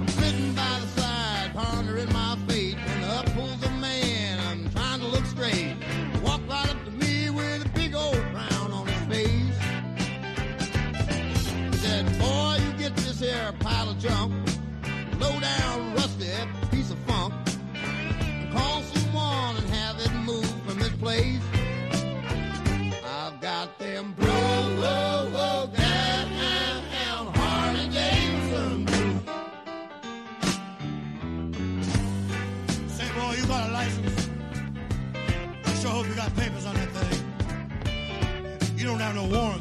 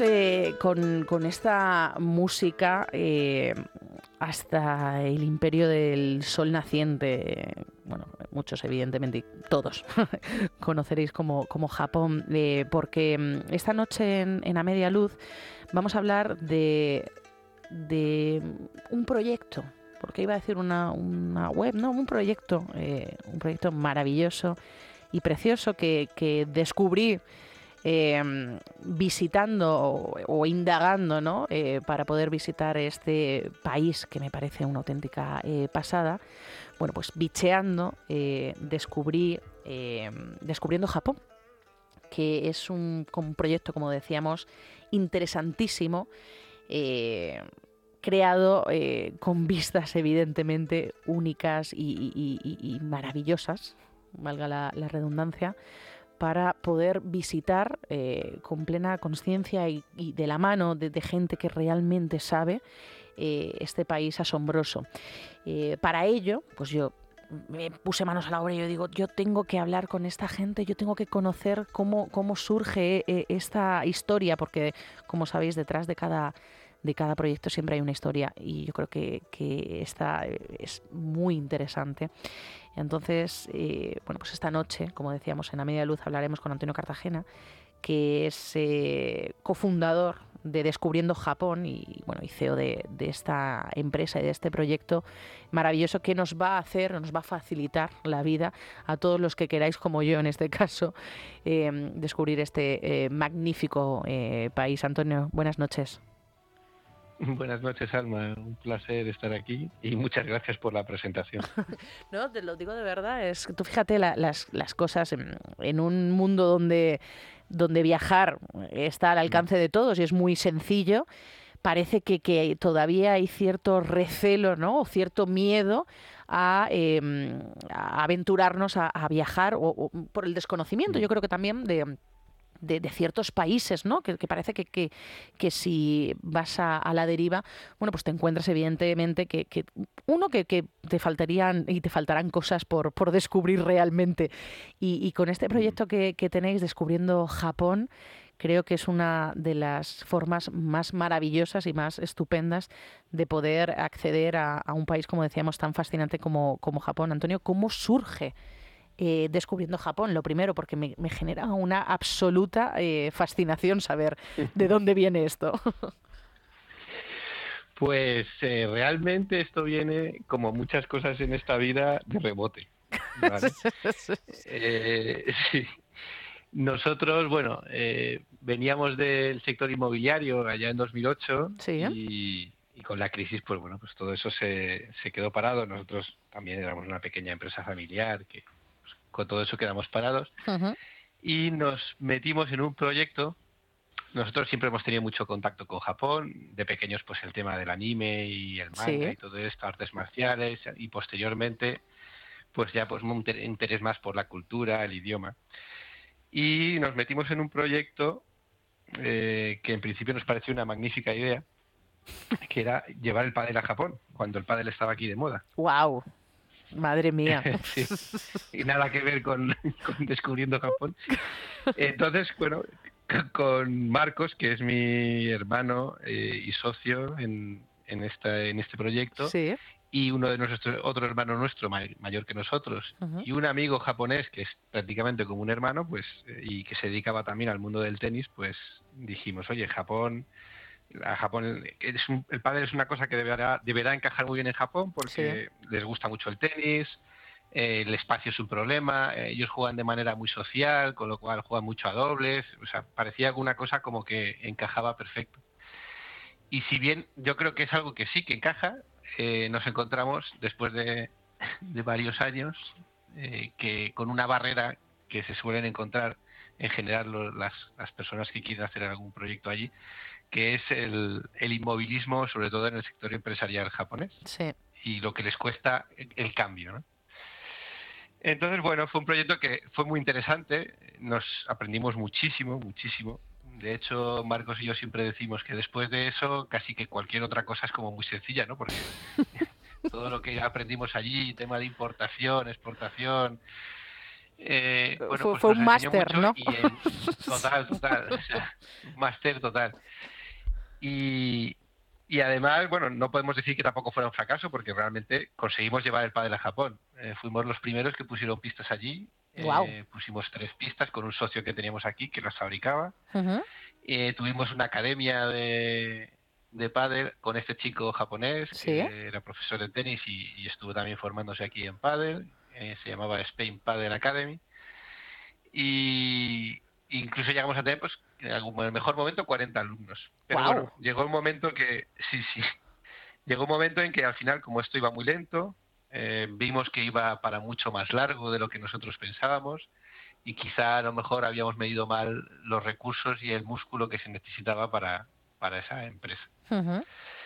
Entonces, bueno, al final acabamos, antes de que nos quemáramos demasiado, acabamos dejando ese tema Y pues un día estábamos Marcos y yo eh, pensando, bueno, ¿y ahora qué hacemos? Esos, esos momentos, esos dilemas que, que te surgen en la vida, ¿no? Sí. Realmente. Sí, total. Y eh, durante el tiempo este que estuvimos, como hacíamos estancias allí, principalmente Marcos, eh, que tenía, llevaba la parte más comercial allí eh, con los clubes de tenis y todo Sí. eso, pues a- hicimos algún viaje, una especie de proto descubriendo Japón, pero eh, para pues eso, para amigos o, gente de así de familiares, de amigos de familiares, cosas así. Y Marcos me dijo, oye, yo creo que esto de los viajes no, no es una mala idea y al final a nosotros lo que nos gusta, principalmente, dos cosas que nos gustan es viajar y, y además en estos viajes veías un poco esa primera impresión que te daba a ti el país la primera vez que fuimos allá en 2011 Sí. eh, veías esa ilusión en la gente que llevabas ese- y, y casi que revivías un poco ese, Ese esa momento, sensación de cuando vas tú la primera vez. Ujú. Ese, como, igual que cuando ves por primera vez una película que te gusta, nunca vas a volver a tener esa sensación. Completamente. Y bueno, pues empezamos, decimos, pues vamos a probarlo. Eh, vamos a hacerlo de una manera un poco más profesional, como una agencia de viajes, y, y empezamos en 2016. Y pues nada, y ese año hicimos cuatro viajes, al año siguiente hicimos nueve, te lo digo un poco de, Sí, de, de de cabeza. ujú. En 2018 ya estábamos en 13 y en 2019 hicimos 27. Madre mía. Y luego llegó el, COVID y, y se fue un poco todo al garete. Claro, el, el- maldito COVID que, que, que, que nos ha eh, eh, bueno que nos ha destrozado a, a- a todos. eh, eh, si no es por una cosa es por otra, evidentemente. Además, nosotros teníamos el handicap de que, claro, nosotros nos dedicamos única y exclusivamente a Japón. Y Sí. Japón ha sido uno de los países que más ha tardado en abrir eh, al público, o sea, Sí. al turismo de nuevo. Eh, de hecho, abrieron el año pasado, en, en junio del 2022. Madre mía, en un junio día de para otro, 2022. Mm. Hasta junio de 2022, de hecho, ni se sabía si es que iban a abrir o no abrir, siempre había una incertidumbre ahí. Y de repente, de un día para otro, dijeron, sí, aceptaremos turistas a partir de julio. Madre mía. Y allí que nos pusimos otra vez de nuevo. ¿Y, y cómo ha sido recuperar? eh, eh, bueno, pues eh, eh, además es que estáis hace relativamente, bueno, no hace ni, ni, ni un año de, de la reapertura eh, de- del país y demás. ¿Cómo, ¿Cómo ha sido? Porque imagino que habrá sido un palo eh, gordísimo eh, Mm. a nivel empresarial, evidentemente, todo el Mm. tema de, de la pandemia. ¿Cómo, ¿Cómo ha sido el, el remontar el vuelo otra vez? Bueno, pues eh, nosotros hicimos una cosa que, que ah, visto desde hoy creo que hicimos bien y es que nosotros tampoco sabíamos cuánto tiempo, al principio de, con el COVID nadie sabía que, No. cuánto tiempo iba a a durar eso. Nosotros siempre pensábamos, bueno, pues eh, de- cancelamos todos los viajes que teníamos en 2020, en primavera y en verano, Sí. y dijimos, bueno, en otoño seguro que se, ya se, la cosa está más clara, pero las cosas iban pasando, iban pasando las estaciones y, y no había visos de que eso pudiera cambiar. Pero sí que es verdad que nosotros estuvimos manteniendo, eh, redujimos al máximo la plantilla, vamos, nos quedamos prácticamente Marcos y yo, Sí. y estuvimos manteniendo un poco la, la expectativa, ¿no? Avisando a la gente, diciendo, mira, pues mantuvimos las reservas eh, para seis o siete meses en adelante. Eh, siempre avisando a la gente, bueno, pues que, que no sabíamos exactamente cuándo iba a abrir, pero que si, si abríamos estábamos en disposición de funcionar. Y así fuimos, fuimos manteniendo hasta, hasta el verano de 2022. Y gracias a eso teníamos todos los viajes vendidos de 2022 que quedaban a partir de verano, eh, o sea, con reservas me refiero, y, y pudimos empezar a trabajar. No los hicimos todos porque también bueno estaba el tema de vuelos Sí. y todo ese tema que se era muy complicado, muy costoso. Tuvimos que hacer una pequeña reunificación de viajes, pero bueno, eso nos permitió hacer en 2022 18 viajes en solo cuatro meses. Bueno, que, que se dice pronto. 18 viajes en cuatro meses. Eh, eh, bueno, evidentemente os van a dar la nacionalidad japonesa, ¿no? Eh, Además es que lo pusieron muy complicado porque abrieron pero con muchas limitaciones. Sí, imagino. Prácticamente no, no, podías ir por tu cuenta, tenías que tener un, por una agencia, pero las agencias extranjeras, si bien sí que podían organizar viajes, lo tenían que hacer a través o en connivencia con una agencia local que te emitiera un certificado que prácticamente era como casi imposible, porque además los japoneses pues tienen un, poco una versión a riesgo, eso de que se fíen de un extranjero de que no conocen de nada para dar un certificado. Pero bueno, al final conseguimos hablar con una empresa japonesa que los que nos los gestionó y de hecho el mes de agosto creo que éramos la única agencia prácticamente que, viajaba a Japón. ¿Y, ahora siguen con, con medidas, Antonio? No, no, ahora no. Eh. A partir de octubre, mitad de octubre de 2022 ya levantaron todas las restricciones, salvo el test de COVID, y luego ya de cara a 2023 prácticamente ya lo quitaron todo. ahora ya está en normal. Madre mía, bueno, es que son, bueno, la cultura japonesa que es eh, bastante curiosa en, todo en general, y yo creo que esto forma parte también de, esa cultura, ¿no? De, que son bastante cuadriculados, ¿no? Bastante eh, cerrados a, determinadas cosas. Mm. Sí, además va muy a lo seguro. Y la cultura japonesa y la sociedad japonesa tiene cosas maravillosas y de las que realmente casi todo el mundo debería aprender y también tiene como todos sus sus, aquellos. Y una de las cosas que sí, sus aquellos. Y una de las cosas que nosotros mm, digamos menos nos, nos gusta de la sociedad japonesa es esa rigidez y esa aversión al riesgo, ¿no? A tomar responsabilidad por algo que luego salga mal y te señalen, ¿no? completamente.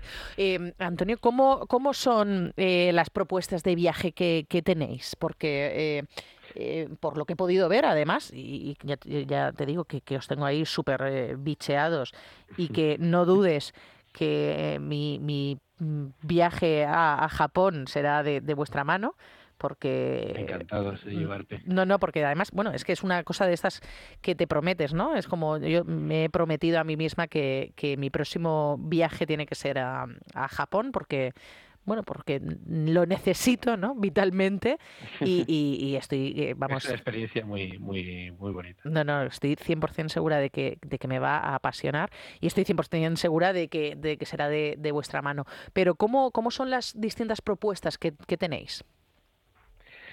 Bueno, pues a ver, la idea que nosotros con la que enfocamos nuestros viajes es mm, para que realmente eh, llegues a conectar de alguna manera con, el país. A nosotros una de las cosas que nos gusta cuando viajamos es mm, mezclarnos ¿no? con la gente. Eso cuando lo haces por tu cuenta, pues es más fácil. De hecho, a mí me, incluso me molesta, entre comillas, llevar mochila porque pareces un turista. ¿no? Sí. Eh, eh, entonces, es un poco el, la idea de estos viajes es mmm, hacerlo como si fueras un japonés.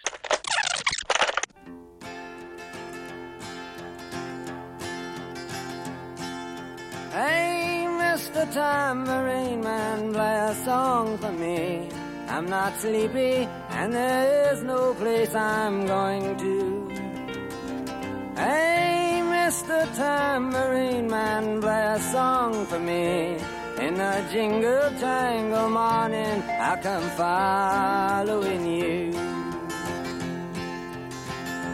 Though I know that evening's empire has returned into sand, vanished from my hand, left me blindly here to stand, but still not sleeping. My weariness amazes me, I am branded on my feet.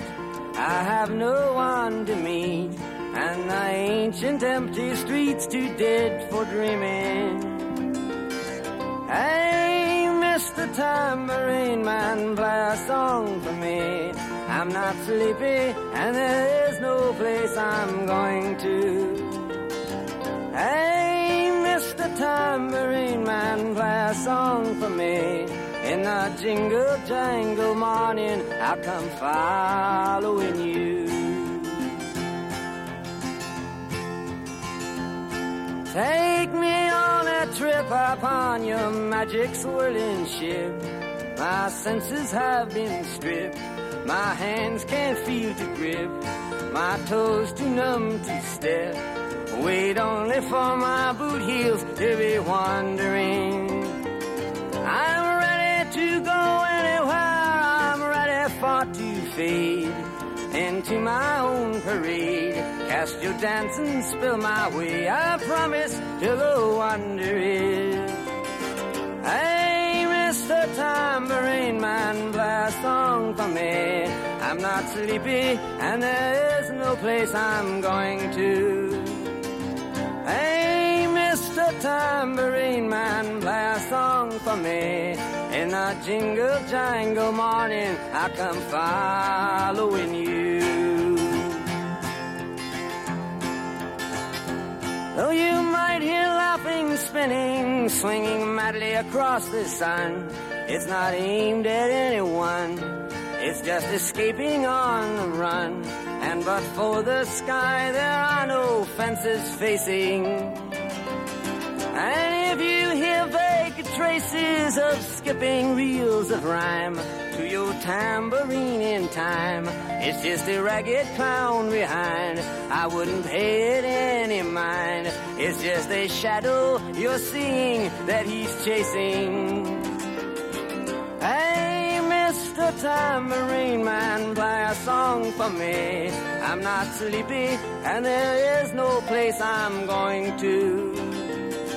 Hey, Mr. Tambourine Man, play a song for me. In the jingle jangle morning, I come following you.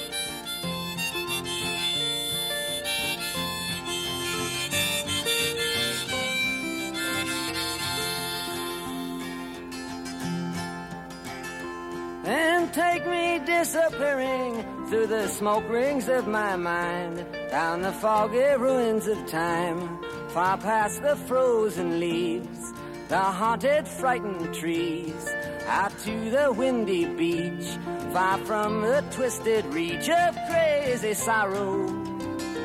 Yes, to dance beneath the diamond sky with one hand waving free, silhouetted by the sea, circled by the circus sands, with all memory and fate driven deep beneath the waves. Let me forget about today until tomorrow. Hey, Mr. Tambourine Man, play a song for me. I'm not sleepy, and there is no place I'm going to. Hey, Mr. Tambourine Man, play a song for me. In a jingle jangle morning, I come following you.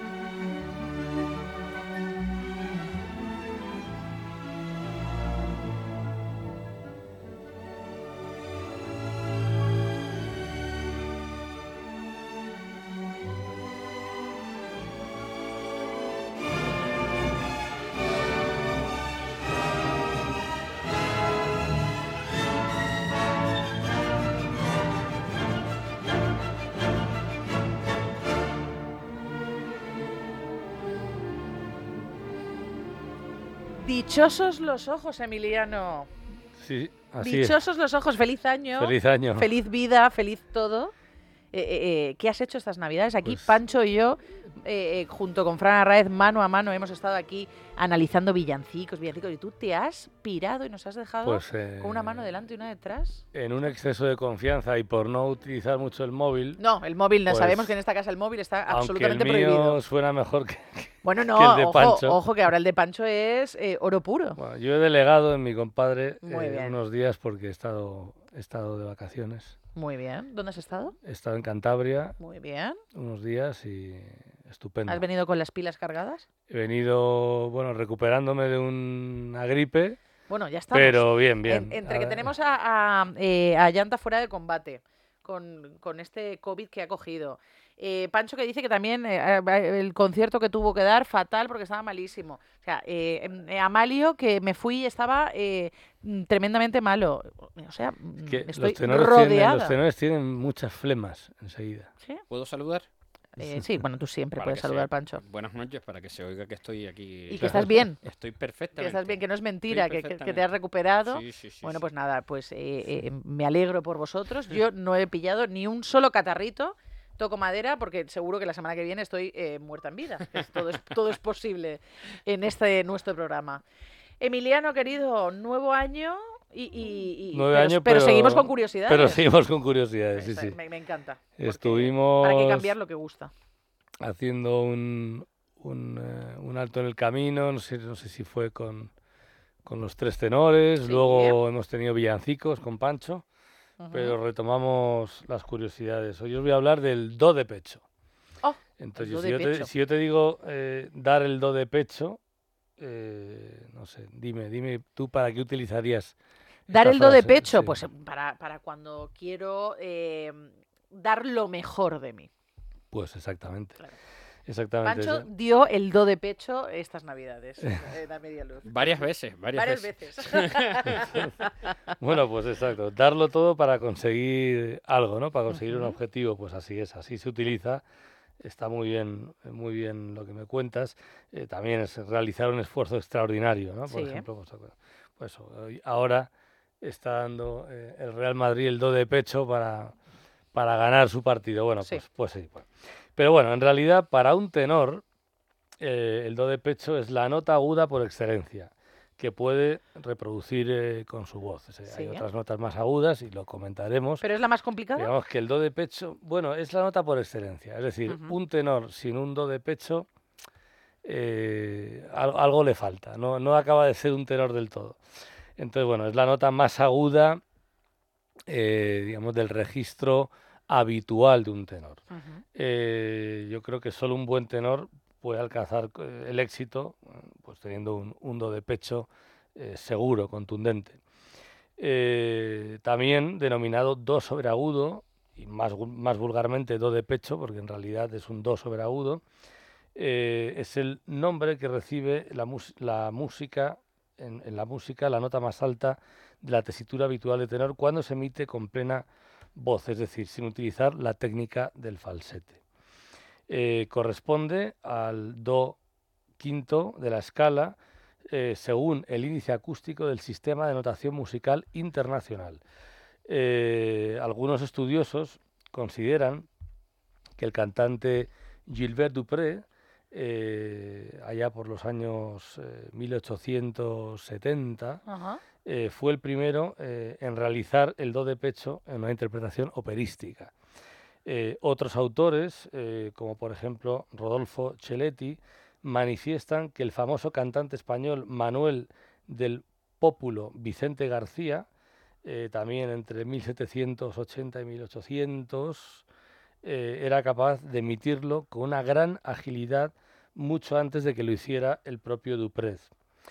Pero en fin, eh, hoy vamos a, más que hablar del do de pecho, a disfrutar del do Ah, de pecho. me parece muy bien. Y bueno, si hubo un tenor español, hablando de, de- de Manuel del Pópulo, si hubo un tenor español con un do de pecho espectacular, ese fue el canario Alfredo Kraus.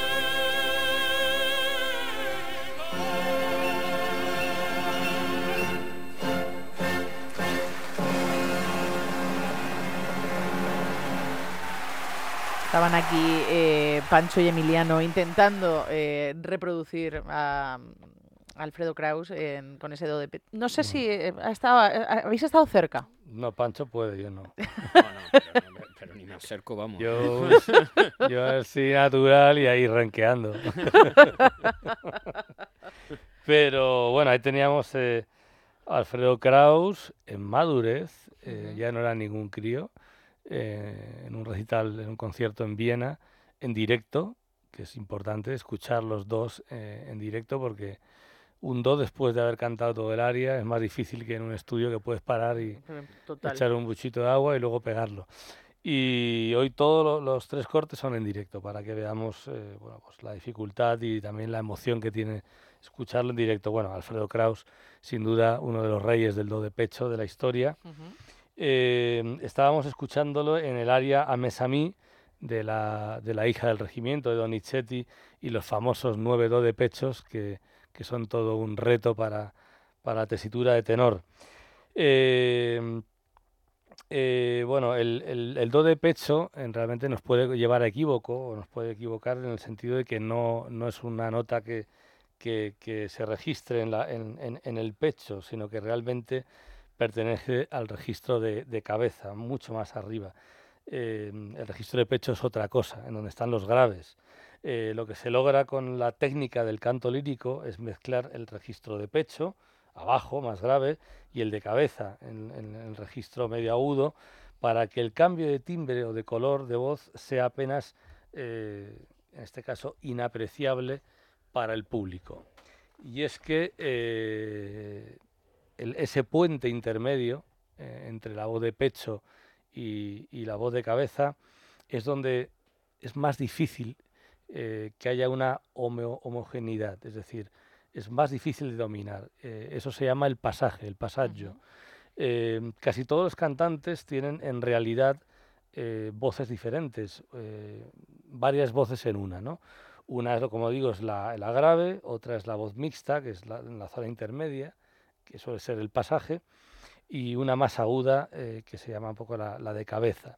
Cuando uno está cantando y pasa por esas voces de una a otra, hay una un apreciable cambio de engranajes, normalmente más internos que externos, porque un cantante con técnica, y ahí está un poco lo que es el cantar bonito, el cantar bien, el cantar sí que se te vean eh, un poco las costuras, en esto consiste, ¿no? En que ese- esos engranajes sean lo más perfectos posibles para, Para que no el público realmente no note dónde está la zona del pasaje. Es muy difícil, ¿eh? o sea que es fácil ver dónde tienen el pasaje, en este caso estamos hablando de los tenores, aunque todos los cantantes lo tienen, y estamos hablando un poco del, del morbo del tenor y el do de pecho, en Sí, realidad, ¿no? como, curiosidad.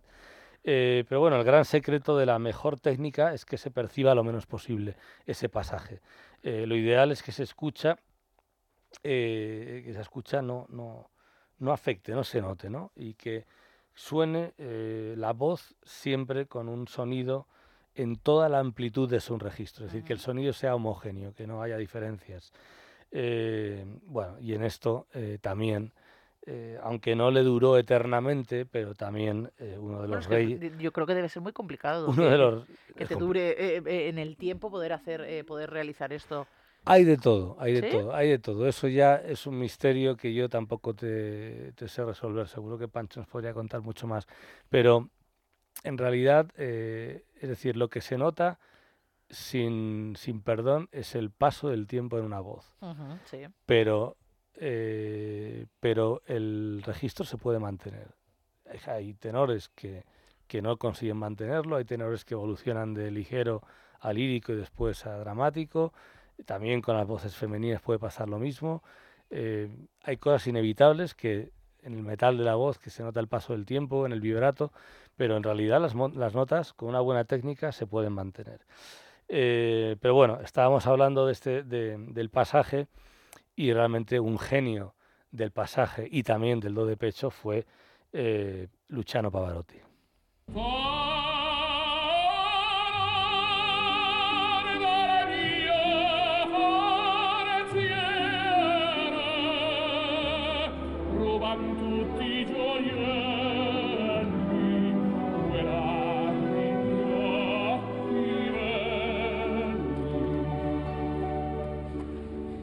entra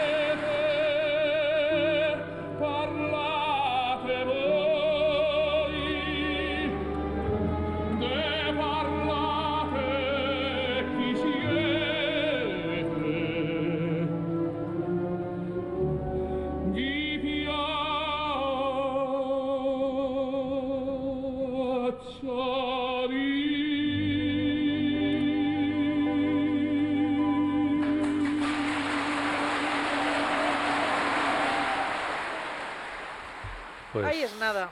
Aquí escuchábamos a Pavarotti en directo que después del agudo el público rompe a aplaudir y no, bueno, luego tiene que parar porque tiene, el área no termina ahí, como hemos podido escuchar. Sí, sí, ha, ha sido como un momento extraño. Bueno, realmente. sentíamos eh, eh, la Bohème en directo, el que es Gelida Manina, el primer acto, eh, en la voz de uno de los Rodolfos de, de, bueno, pues históricos, ¿no? de, de leyenda.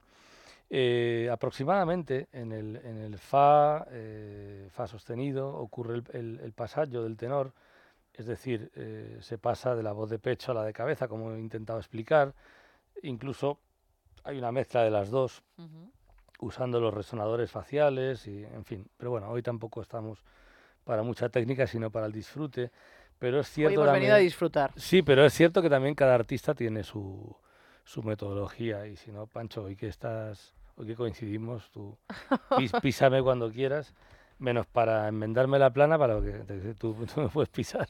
No, no te preocupes, no te Pero, preocupes. no, pero bueno, es verdad que, que yo, que estoy muy acostumbrado a escuchar conversaciones de, eh, de cantantes, Ujú. eh, bueno, muchas veces entre ellos lo comentan, no, yo el pasaje lo tengo un poquito más, un medio tono más arriba, medio tono más abajo, a partir de esta nota, o me cuesta más aquí que allí, o se Hay me otros nota... que no creen en el pasaje.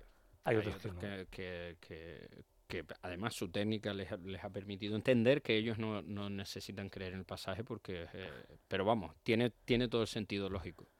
Eh, Bueno, eh, tienen que transitar por lo que se claro. llama pasaje, otra cosa es que Digamos, se- no, no, tiene el que sentido no lo lógico- sientan ellos. El sentido lógico es pasar de una voz natural, que naturalmente es aguda, Sí. a estos sobreagudos que son eh, artificiales, por decirlo de alguna Sí. manera, ¿no? Son una construcción que en base a una, a una voz, a una voz que se lo puede permitir, pero realmente eh, no se tienen, no se deberían tener un eh, dentro de digamos en la, en la fórmula lírica, Ajá. ¿no? No es, la- no es lo normal que venga un cantante, puede ser- cantar muy agudo, yo qué sé, se me ocurren pff, millones de cantantes, David Bisbal. Sí.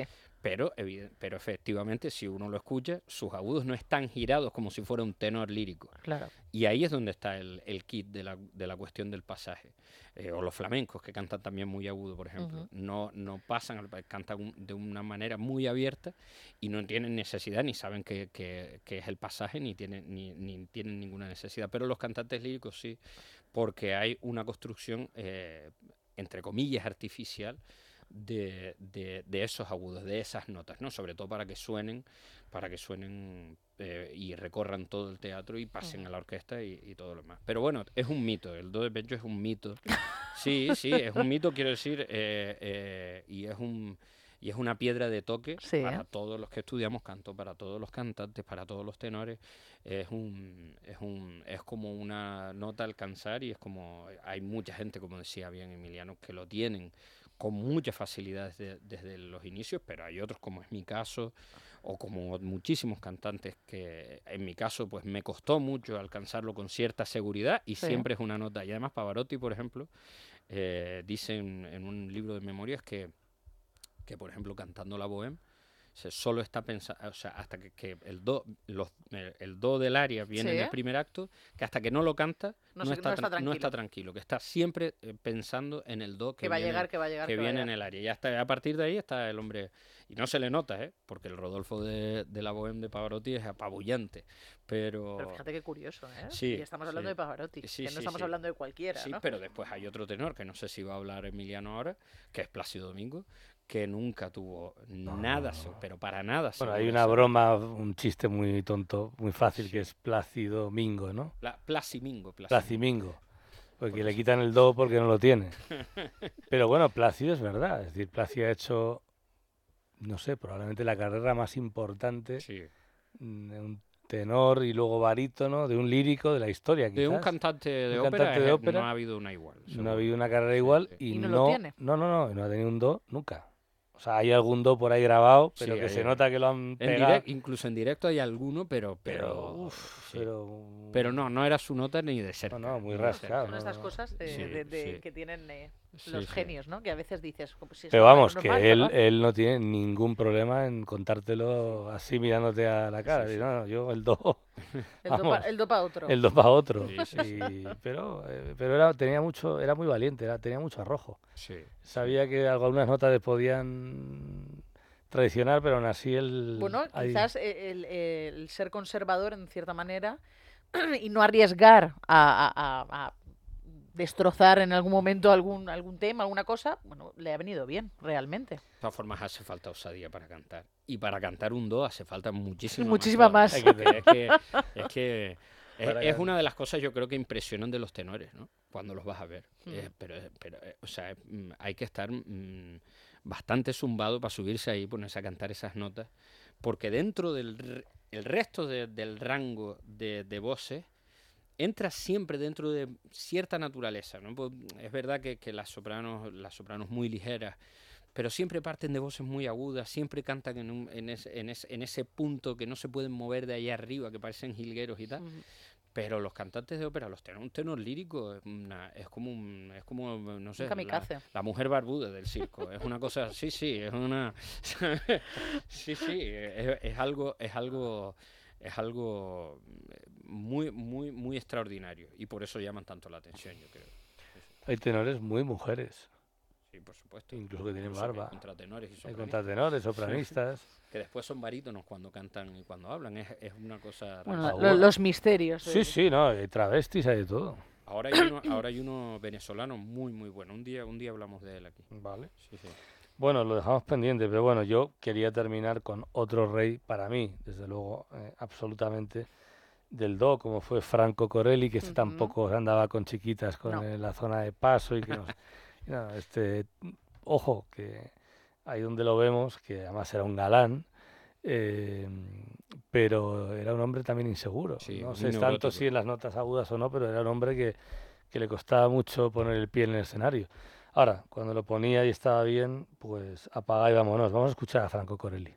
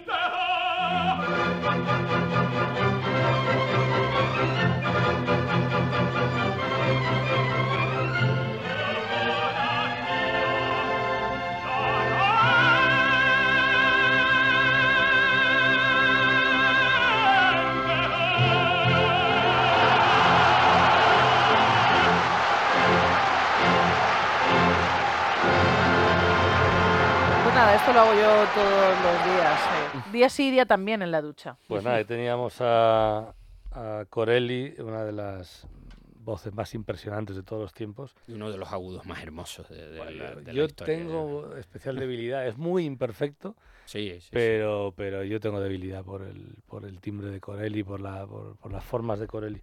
Eh, Veleno, el aura de la ópera Poliuto en directo, Ujú. creo que desde la escala, corrígeme Sí, Pancho, sí, sí, sí. y con María Calas, pero bueno, en fin, eh, bueno, pues un do como una catedral. Sí, no, no es de pecho, no. Es, más que de pecho. Bueno, y, eh, no hemos traído el alormia, alormia, alormi, pues, ¿sabes? para no caer en, en vulgaridades. Pero bueno, pues nada, yo aquí termino con, con mis dos de pechos y con mis curiosidades. De- del do de pecho de, Emiliano. cuentas, a, a ver, ¿qué, qué- vas a dar el do de pecho hoy? eh, Canciones Pancho? máximas. Canciones máximas. Canciones máximas. No sé por qué, las por qué lo he titulado así, pero me Bueno. parece un título bonito. Sí. Y, y fue por culpa de, de los especiales de villancicos. que- Es que hacen- los especiales de villancicos han hecho muchos daño, han Es mucho que daño. estuvimos eh, hasta cantando, hasta Sí, sí, sí. Amalio, sí, hasta Amalio estuvo cantando, que lo tengo además en, tengo archivo gráfico por Sí. si acaso, por si acaso me haga falta audiovisuales. Eh, Sí, sí, estu- lo estuvimos dando todo. Es que te perdiste la, la juerga, porque claro, era, era Navidad, nos podíamos eh, soltar la claro. melena un poquito más, Y no estaba la jefa. y claro, la eh, música era muy conocida. Y la música era muy conocida y nos volvimos eh, locos. pero, pero con muchas curiosidades, que Sí. es por lo que además hago ahora esta nueva, esta nueva sección, porque después de esos dos especiales, en los que hablé de esos 10 villancicos, con curiosidades y sobre todo con características particulares, pues ser mundialmente conocido, estar compuestos desde el prisma de la música académica. Ah, que tú no vas a hablar de cine, de música de cine. Ahora, No, no. tranquilo, tranquilo. Ah, vale, vale, Eh, que han trascendido, que eh, hoy nos parecen totalmente modernos, aunque en muchos casos, Sí. en la mayoría de los casos. No, era- eh, eran eh, antiquísimos, Sí, claro. sí, bueno, había muchos que tenían más de 200 años. Una cosa- Sí, sí. Y bueno, la historia del Jingle Bell, que ni siquiera Bueno, es una sí, canción sí, sí, sí. navideña. Es que eh, hemos aprendido Y- muchísimo, la verdad, sobre estas canciones tan míticas que, que teníamos en el imaginario que realmente eran como de antes de ayer. Claro, y- es que y las que no. escuchamos tanto que al final ni uno ni las analiza porque yo creo No, que no. hasta llega a, a- a detestarlas porque Bueno, realmente... O sea, hoy, hoy, a Y, día de hoy, eh, vuelvo a no- no recordar quiero absolutamente nada de villancicos. Vuelvo a recordar a los trabajadores de los centros comerciales. o No. sea, esta gente...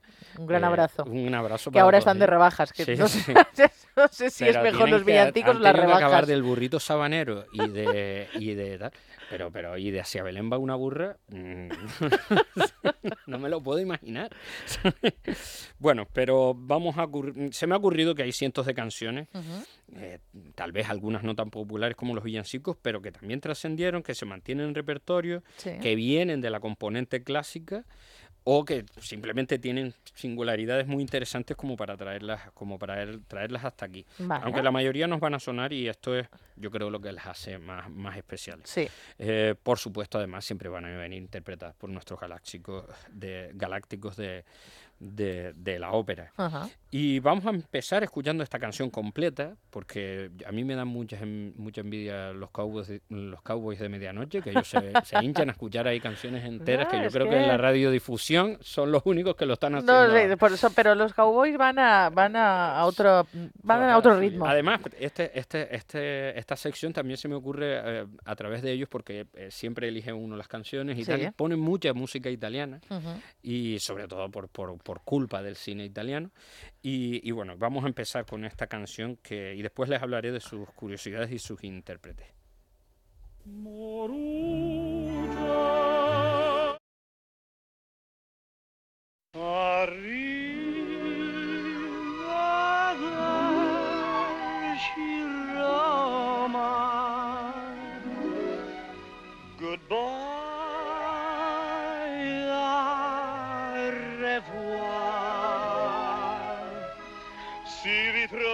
Pranzo a squarciarelli Fettuccine e vino dei castelli Come ai tempi belli che Pinelli immortalò.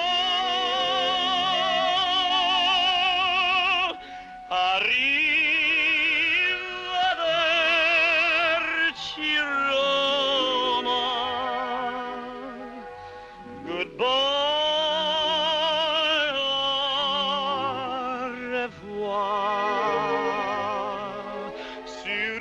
da spasso in carrozzella e ripensa a quella ciumachella che era tanto bella e che gli ha detto sempre no.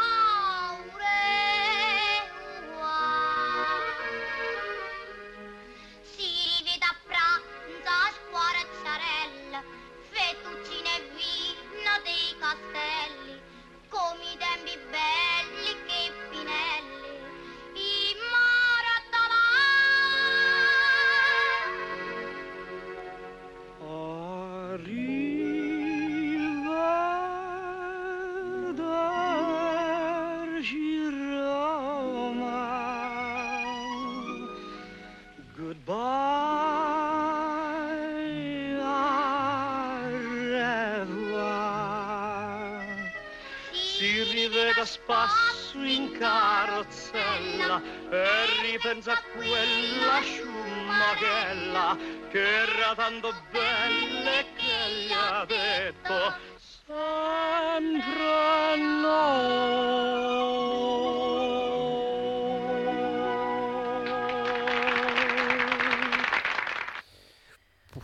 Mítica canción. Mítica, mítica, mítica.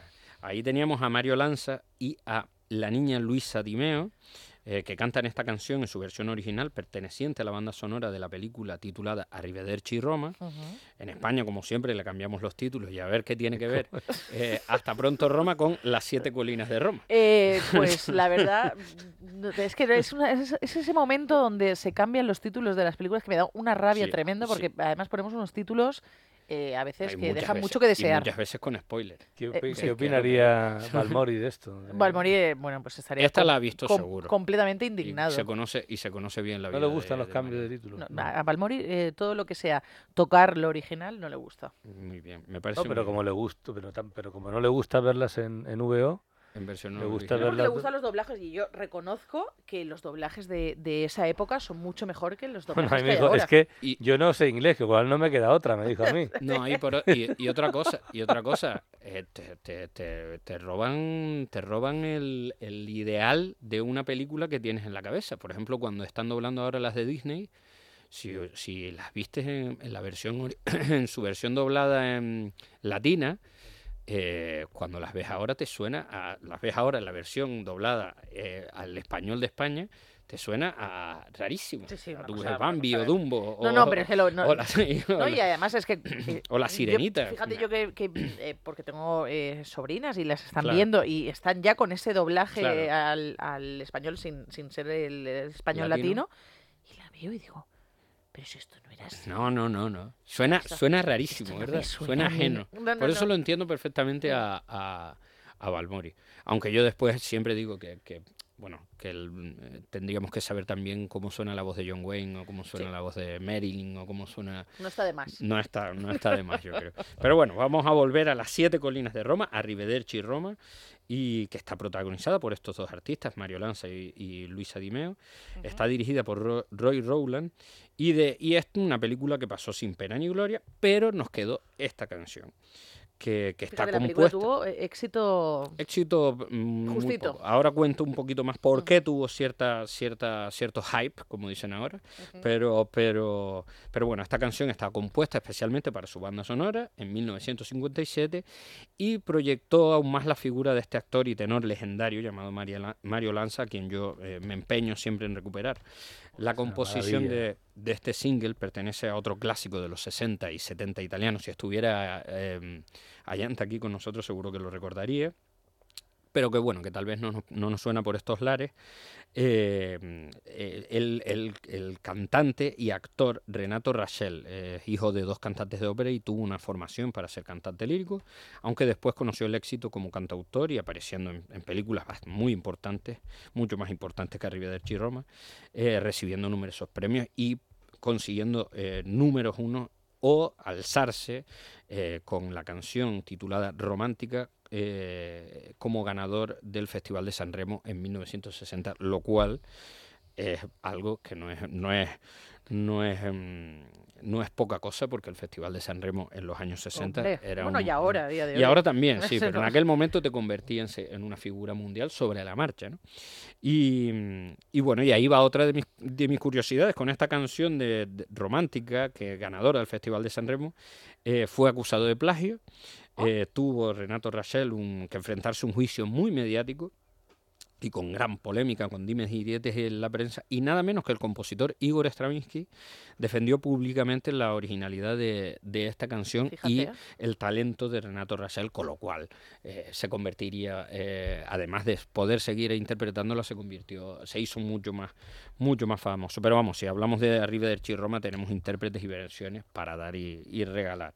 Desde Dean Martin, Nat King Cole, Pérez Prado, Claudio, Claudio Villa, que es el te- cantante italiano que la popularizó tantísimo, José Carreras, y últimamente eh, los tenores han, han grabado han grabado esta canción, los tenores Jonas Kaufman o Juan Diego Flores. Sí, Emiliano me, me mira raro, pero sí, la tienen los dos. Y de hecho Juan Diego Flores la tiene, la ha hecho incluso en directo en En algunos. Spotify, cuando pones Eh, sí. Arrivederci Roma, la primera que sale es la de Dean Martin. La de Dean Martin, claro, sí, sí, sí. Pero Tiene un disco grabado de todo, de todo este Sí, tipo de sí, sí, canciones. sí. No, y, la y tiene una Y no interpretación. está nada Nat, mal, ¿eh? Nat King Cole, Y está que muy suena, bien, Dean que Martin, suena ¿eh? aquí todos los días, Sí. Eh, tiene también una versión muy, muy bonita de, de Arrivederci Roma. A mí me gusta la de Claudio Villa, seguramente Ayanta también es la que preferiría. Seguramente. eh, porque es este tenor que también, por cierto, estudió como para, para ser cantante de ópera, aunque se- después se dedicó a la canción melódica. Eh, otra curiosidad, que es lo que iba a decir de esta película, es que se hizo a la medida de, de Mario Lanza, que ya estaba en franca decadencia.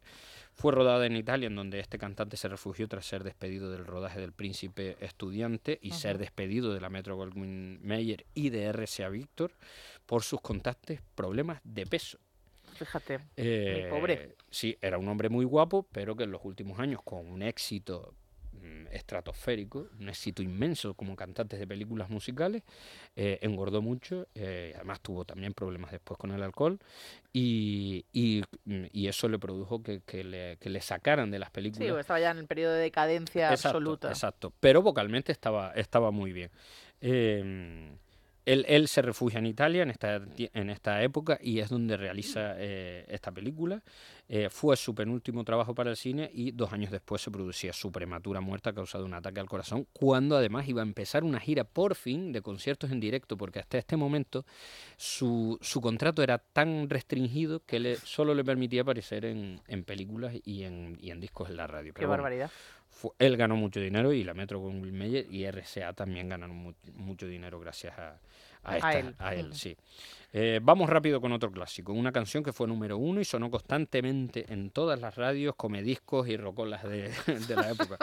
Su compositor fue Juan Quintero, que seguramente no nos sonará, Sí.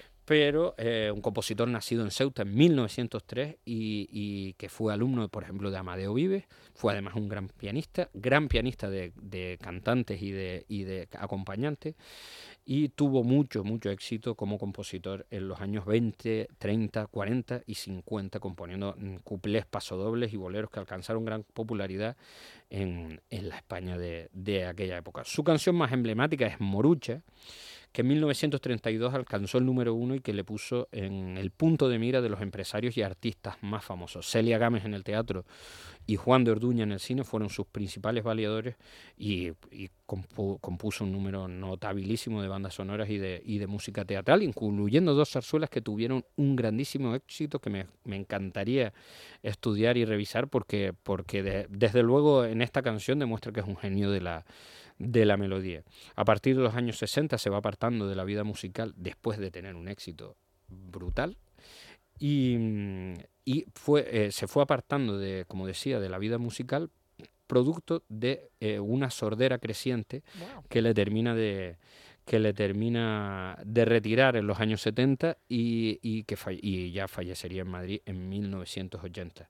Eh, muchos intérpretes añadieron su música y morucha a su repertorio, entre ellos Imperio Argentina, Sí. eh, José Carrera, Francisco, últimamente Celso Albelo es el que la hace, yo creo, más en los en teatros muy importantes, eh, pero de ellos el que más destaca es Alfredo Kraus, que la grabaría por primera vez en 1959 y tiene curiosidad también porque este disco le proporcionó tal fama que le obligó a decidir entre la ópera o la canción me- melódica. Kraus, quedarse eh, como un tenor, Como un eh, tenor o en la ópera o en el ámbito operístico puro y duro o dedicarse a la canción melódica. Recordemos que justo había grabado ya dos películas y, y que habían tenido relativo éxito, la, la- la de Gallarre y El vagabundo y la estrella. Y menos mal que se quedó como estaba. Y, y- y hoy es uno de los artistas eh, históricos más importantes de la ópera. Terminamos hoy con esta canción, como decíamos, en la voz de uno de sus principales valedores, y que no solo la grabó en muchas ocasiones, que además la cantó en muchos recitales en los principales teatros del mundo, de Juan Quintero, Morucha. Morucha, morucha divina, clavel tempranero. quisiera quisiera en tu boca besarte el primero. Cantarte cantarte muy quedo decirte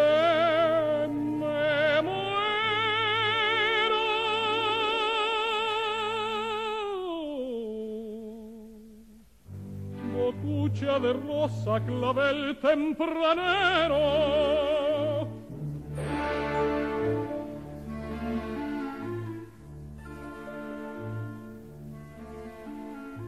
En la luz de tu mirada he quedado prisionero. No quiero que me rediman, que no es cárcel, Y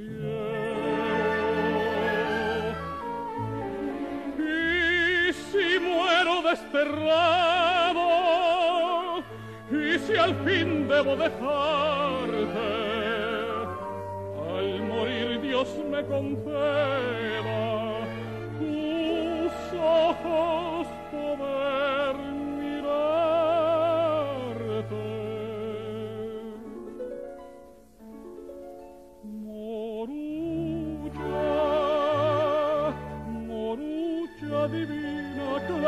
tempranero. Quisiera, quisiera en tu boca besarte el primero. Cantarte, cantarte muy quedo, decirte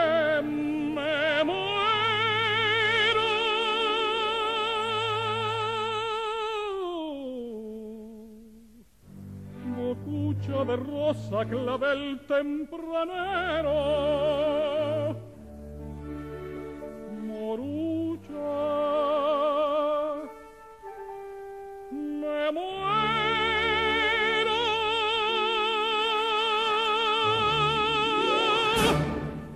Morucha, morucha. Morucha, Morucha Divina, Clavel Tempranero, don Alfredo Kraus. Don Alfredo Kraus. Bueno, y pasamos de, de un grande eh, a la actualidad lírica, que también es una de las grandes eh, partes de esta nuestra sección, mucho más que ópera. Emiliano. Pues, pues sí, nos vamos a... La única que se respeta, ¿no? Nos vamos a... Es, es- es que es importantísima, porque es donde tenemos que, que llevar a la Claro, gente, claro. a incitar a la gente a que vaya a la ópera. A ver, que me desconcentro con facilidad. De verdad, este hombre. Claro. Ha venido de las vacaciones eh, Tocado. tocadito. Bueno, nos vamos a Bilbao. Sí. Vale, nos vamos a la Asociación Bilbaína Amigos de la Ópera, ABAO, que presenta eh, El rapto del Serrallo de Mozart los próximos días 20, 23, 26 y 29 de enero, es decir, ya, ya mismo. Ujú. A la vuelta de la eh, esquina. En el Teatro Euskalduna, como siempre, en Bilbao. Eh, bueno, El rapto del Serrallo, eh, por haceros una breve introducción, es la primera ópera alemana, o en alemán, completada por, por Mozart, un Mozart aún eh, muy joven, y que vuelve a Bilbao después de 29 años de ausencia. Es decir, que la última vez que se hizo fue en el Coliseo Albia, en, en, digamos, donde se hacía la temporada de ópera antiguamente en Bilbao, mm, bajo la dirección musical de Lucía Marín, eh, que tendrá eh, a su disposición a la Orquesta de Euskadi. Eh, dirección de escena de Mariano Baudín, nueva producción, si no me falla la memoria, El Belmonte de Moisés Marín, La Constance de Jessica Pratt, que bueno, Jessica es una, una extraordinaria soprano, además muy querida en Bilbao porque ha hecho casi todo su repertorio allí. El Blonde de nuestra amiga Leonor Bonilla, que seguramente estará fantástica, y El Pedrillo de Miqueldi Achalanda Vaso. Eh, mira que lo hemos dicho veces y no me acaba de salir bien. Bueno, Miqueli también muy querido y un, un comprimario de estos imprescindibles que en este caso hace un rol principal. Eh, y bueno, y, ya va siendo hora de que, de que haga alguno más. El bueno de Miqueldi. Eh, ¿Me da tiempo a contaros un poco de qué va esto? Cuéntanos un poquito. Pues cuento rápido. Eh, bueno, repito, los días 20, 23, 26 y 29 en Bilbao. este, este enredo mozartiano muy divertido y con áreas muy bellas. no os lo perdáis y vamos un poco a este pequeño resumen. Constance es una joven dama española eh, su criada inglesa Blonde y el criado de su prometido Pedrillo fueron hechos prisioneros por piratas eh, y los vendieron posteriormente como esclavos. Los compró eh, el Bajá Selim, un musulmán de origen español que ha renegado de su antigua fe, se ha convertido al islamismo y ha hecho fortuna en Turquía. Se ha enamorado de Constance y la ha convertido en su favorita. los tres rehenes son retenidos eh, en cortes de cautividad en el palacio que tiene junto al mar. Alertado por las cartas que ha logrado enviar a escondidas a su criado Pedrillo, Belmonte, el prometido de Constance, ha seguido sus indicaciones para llegar navegando desde España hasta el palacio con el propósito de liberarlos. Y lo dejo aquí porque no puedo hacer spoiler. No, porque ya nos, nos contarías absolutamente todo. Pero lo que voy a hacer es terminar por el final, porque es un final muy animado, eh, muy airoso y muy y con final feliz. Así que nos despedimos con la escena final del rapto del Serrallo que podremos disfrutar próximamente en Bilbao. Bueno, pues eh, queridos, nos vemos la semana que viene. Muchas gracias a los dos. Muchas gracias. Muchas gracias. Hasta la próxima. A escuchar este rapto. Un beso.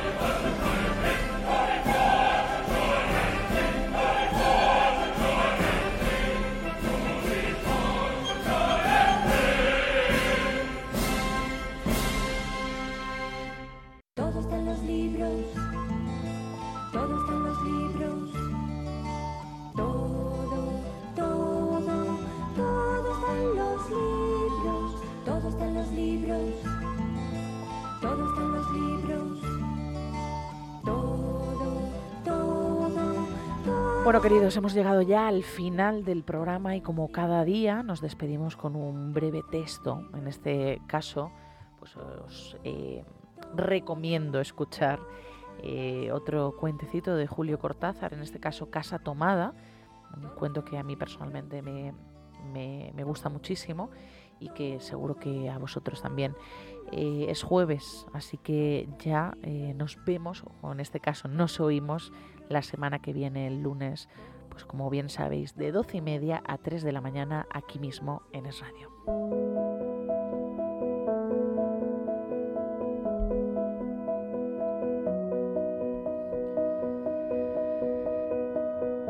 Nos gustaba la casa porque aparte de espaciosa y antigua, hoy que las casas antiguas sucumben a la más ventajosa liquidación de sus eh, materiales, guardaba los recuerdos de nuestros bisabuelos, el abuelo paterno, nuestros padres y toda la infancia. Nos habituamos, Irene y yo, a persistir eh, solos en ella, lo que era una locura, pues en esa casa podían vivir ocho personas sin estorbarse, Hacíamos la limpieza por la mañana, levantándonos a las 7 y a eso de las 11 yo le dejaba a Irene en las últimas habitaciones por repasar y me iba a la cocina. Almorzábamos al mediodía, siempre puntuales, ya no quedaba nada por hacer fuera de unos platos sucios. Nos resultaba grato almorzar pensando que la casa profunda y silenciosa y cómo nos bastábamos para mantenerla limpia. A veces llegábamos a creer que era ella la que no nos dejó casarnos. Irene rechazó dos pretendientes sin mayor motivo. A mí se me murió María Esther antes que llegáramos a comprometernos. Entramos en los 40 años con la inexpresada idea de que el nuestro simple y silencioso matrimonio de hermanos era necesaria clausura de la genealogía eh, asentada por nuestros bisabuelos en nuestra casa. Nos moriríamos allí algún día. Vagos y esquivos primos se quedarían con la casa y la echarían al suelo para enriquecerse con el terreno y los ladrillos. O mejor, nosotros mismos la voltearíamos eh, justicieramente antes de que fuese demasiado tarde. Irene era una chica nacida para no molestar a nadie. Aparte de su actividad matinal, se pasaba el resto del día tejiendo en el sofá de su dormitorio. No sé por qué tejía tanto. Yo creo que las mujeres tejen cuando han encontrado en esa labor el gran pretexto para no hacer nada. Irene no era así. Tejía cosas siempre necesarias. Tricotas para el invierno, medias para mí, mañanitas y chalecos para ella. A veces tejía un chaleco y después lo destejía en un momento porque algo no le agradaba. Era gracioso ver que en la canastilla el montón de lana encrespada resistiéndose a perder su forma de algunas horas. Los sábados iba yo al centro a comprarle lana. Irene tenía fe en mi gusto. Se complacía con los colores y nunca tuve que devolver madejas. Yo aprovechaba esas salidas para dar una vuelta por las librerías y preguntar eh, vanamente si había novedades en literatura francesa. Desde 1939 no llegaba nada valioso a la Argentina. Pero es de la casa que me interesa hablar, de la casa y de Irene, porque yo no tengo importancia. Me pregunto qué hubiera hecho Irene sin el tejido. Uno puede releer un libro, pero cuando un pullover está terminado, no se puede repetir sin escándalo. Un día encontré el cajón de abajo de la cómoda de alcanfor lleno de pañoletas blancas, verdes, lila. Estaban con naftalina apiladas como en una mercería. No tuve valor para preguntarle a Irene qué pensaba hacer con ellas. No necesitábamos eh, ganarnos la vida. Todos los meses llegaba plata de los campos y el dinero aumentaba. Pero a Irene solamente la entretenía el tejido. Mostraba una destreza maravillosa y a mí me iban eh, las horas viéndole las manos como erizos plateados, agujas yendo y viniendo y una o dos canastillas en el suelo que se agitaban constantemente los ovillos. Era hermoso. ¿Cómo no acordarme de la distribución de la casa? El comedor, una sala con gobelinos, la biblioteca y tres dormitorios grandes quedaban en la parte más retirada, la que mira hacia Rodríguez Peña. Solamente un pasillo con su maciza puerta de roble aislaba esa parte del ala delantera, donde había un baño, la cocina, nuestros dormitorios y el living central, al cual, bueno, pues comunicaban los dormitorios y el pasillo. Se entraba a la casa por un zaguán con mayólica y la puerta cancel daba al living. de manera que, bueno, pues uno entraba por el zaguán, abría la cancel y pasaba al living. Tenía a los lados las puertas de nuestros dormitorios y, y al frente el pasillo que conducía a la parte más retirada. Avanzando por el pasillo se franqueaba la puerta de roble y más allá empezaba el otro lado de la casa. O bien se podía girar a la izquierda, justamente antes de la puerta, y seguir por un pasillo más estrecho que llevaba a la cocina y al baño, cuando la puerta estaba abierta, advertía uno que la casa era pues, muy grande.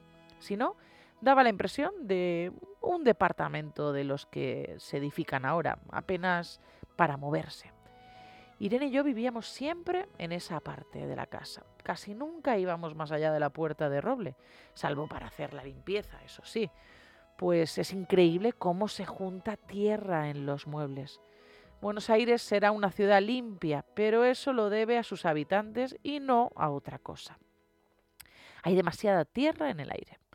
Apenas sopla una ráfaga y se palpa el polvo en los mármoles de las consolas y entre los rombos de las carpetas de macramé. Da trabajo sacarlo bien con plumero. Vuela y se suspende en el aire un momento y después se deposita de nuevo en los muebles y los pianos. Lo recordaré siempre con claridad porque fue simple y sin circunstancias inútiles. Irene estaba tejiendo en su dormitorio, eran las 8 de la noche, y de repente se me ocurrió poner al fuego la pavita del mate. Por el pasillo hasta enfrentar la entornada puerta de roble y daba la vuelta al codo que llevaba a la cocina cuando escuché algo en el comedor o en la biblioteca. El sonido venía impreciso y sordo, como un volcarse de sillas sobre la alfombra o un ahogado susurro de conversación. También lo oí, al mismo tiempo o un segundo después, en el fondo del pasillo que traía desde aquellas piezas hasta la puerta. Me tiré contra la pared antes de que fuera demasiado tarde. La cerré de golpe apoyando el cuerpo Felizmente la llave estaba puesta de nuestro lado y además corrí el gran cerrojo para más seguridad. Fui a la cocina, calenté la pavita y cuando estuve de vuelta con la bandeja del mate le dije a Irene, tuve que cerrar la puerta del pasillo. Han tomado parte del fondo. Dejó caer el tejido y me miró con sus grandes ojos cansados. ¿Estás seguro? Asentí. Entonces dijo, recogiendo las agujas, tendremos que vivir en este lado. Yo cebaba el mate con mucho cuidado, pero ella tardó un rato en reanudar perdón, su labor.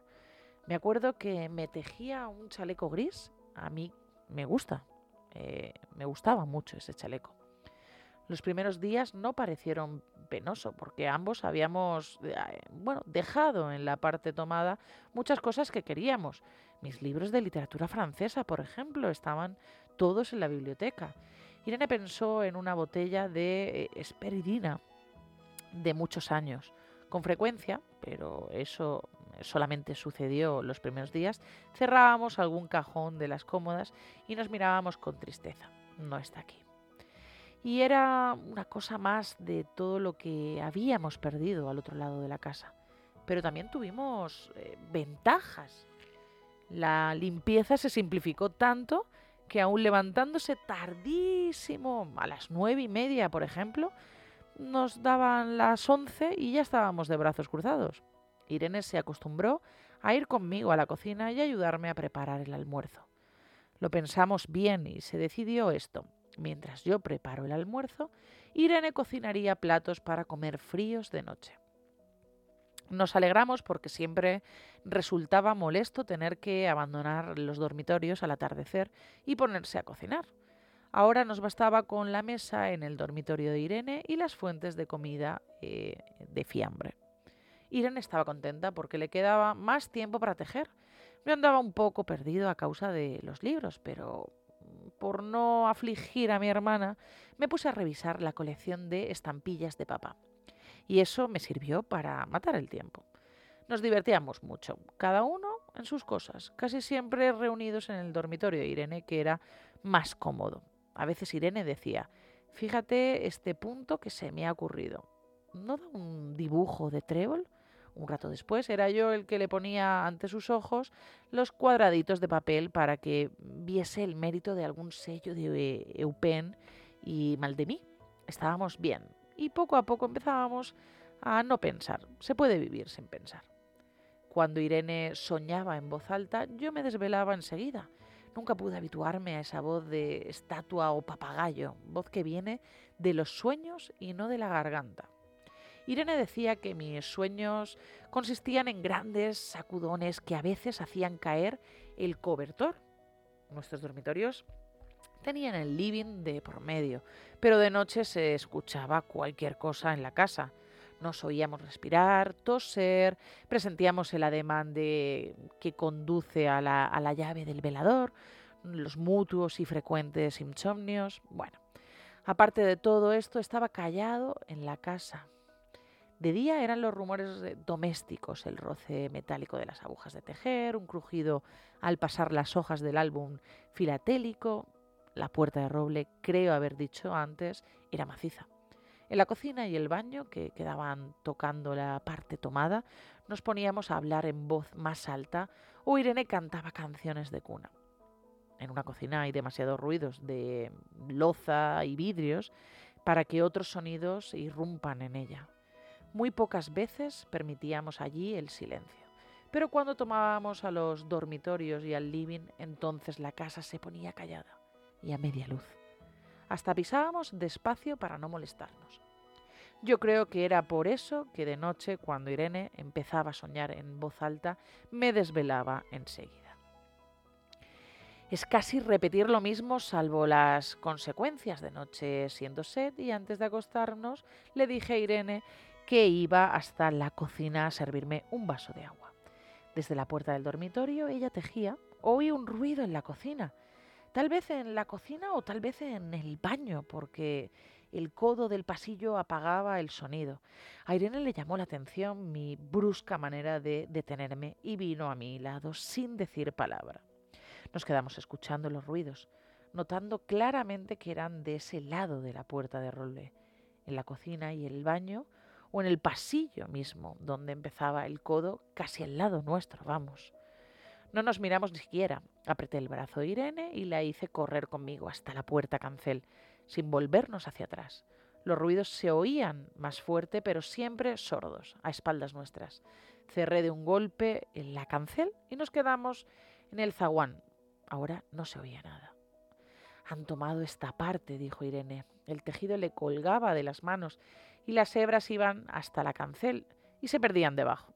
Cuando vio que los ovillos habían quedado del otro lado, soltó el tejido sin mirarlo. ¿Tuviste tiempo de traer alguna cosa? le pregunté inútilmente. No, nada. Estábamos con lo puesto. Me acordé de los quince mil pesos en el armario de mi dormitorio. Ya era tarde ahora.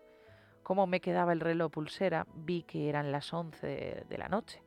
Rodeé con mi brazo la cintura Irene, yo creo que ella estaba llorando, y salimos así a la calle.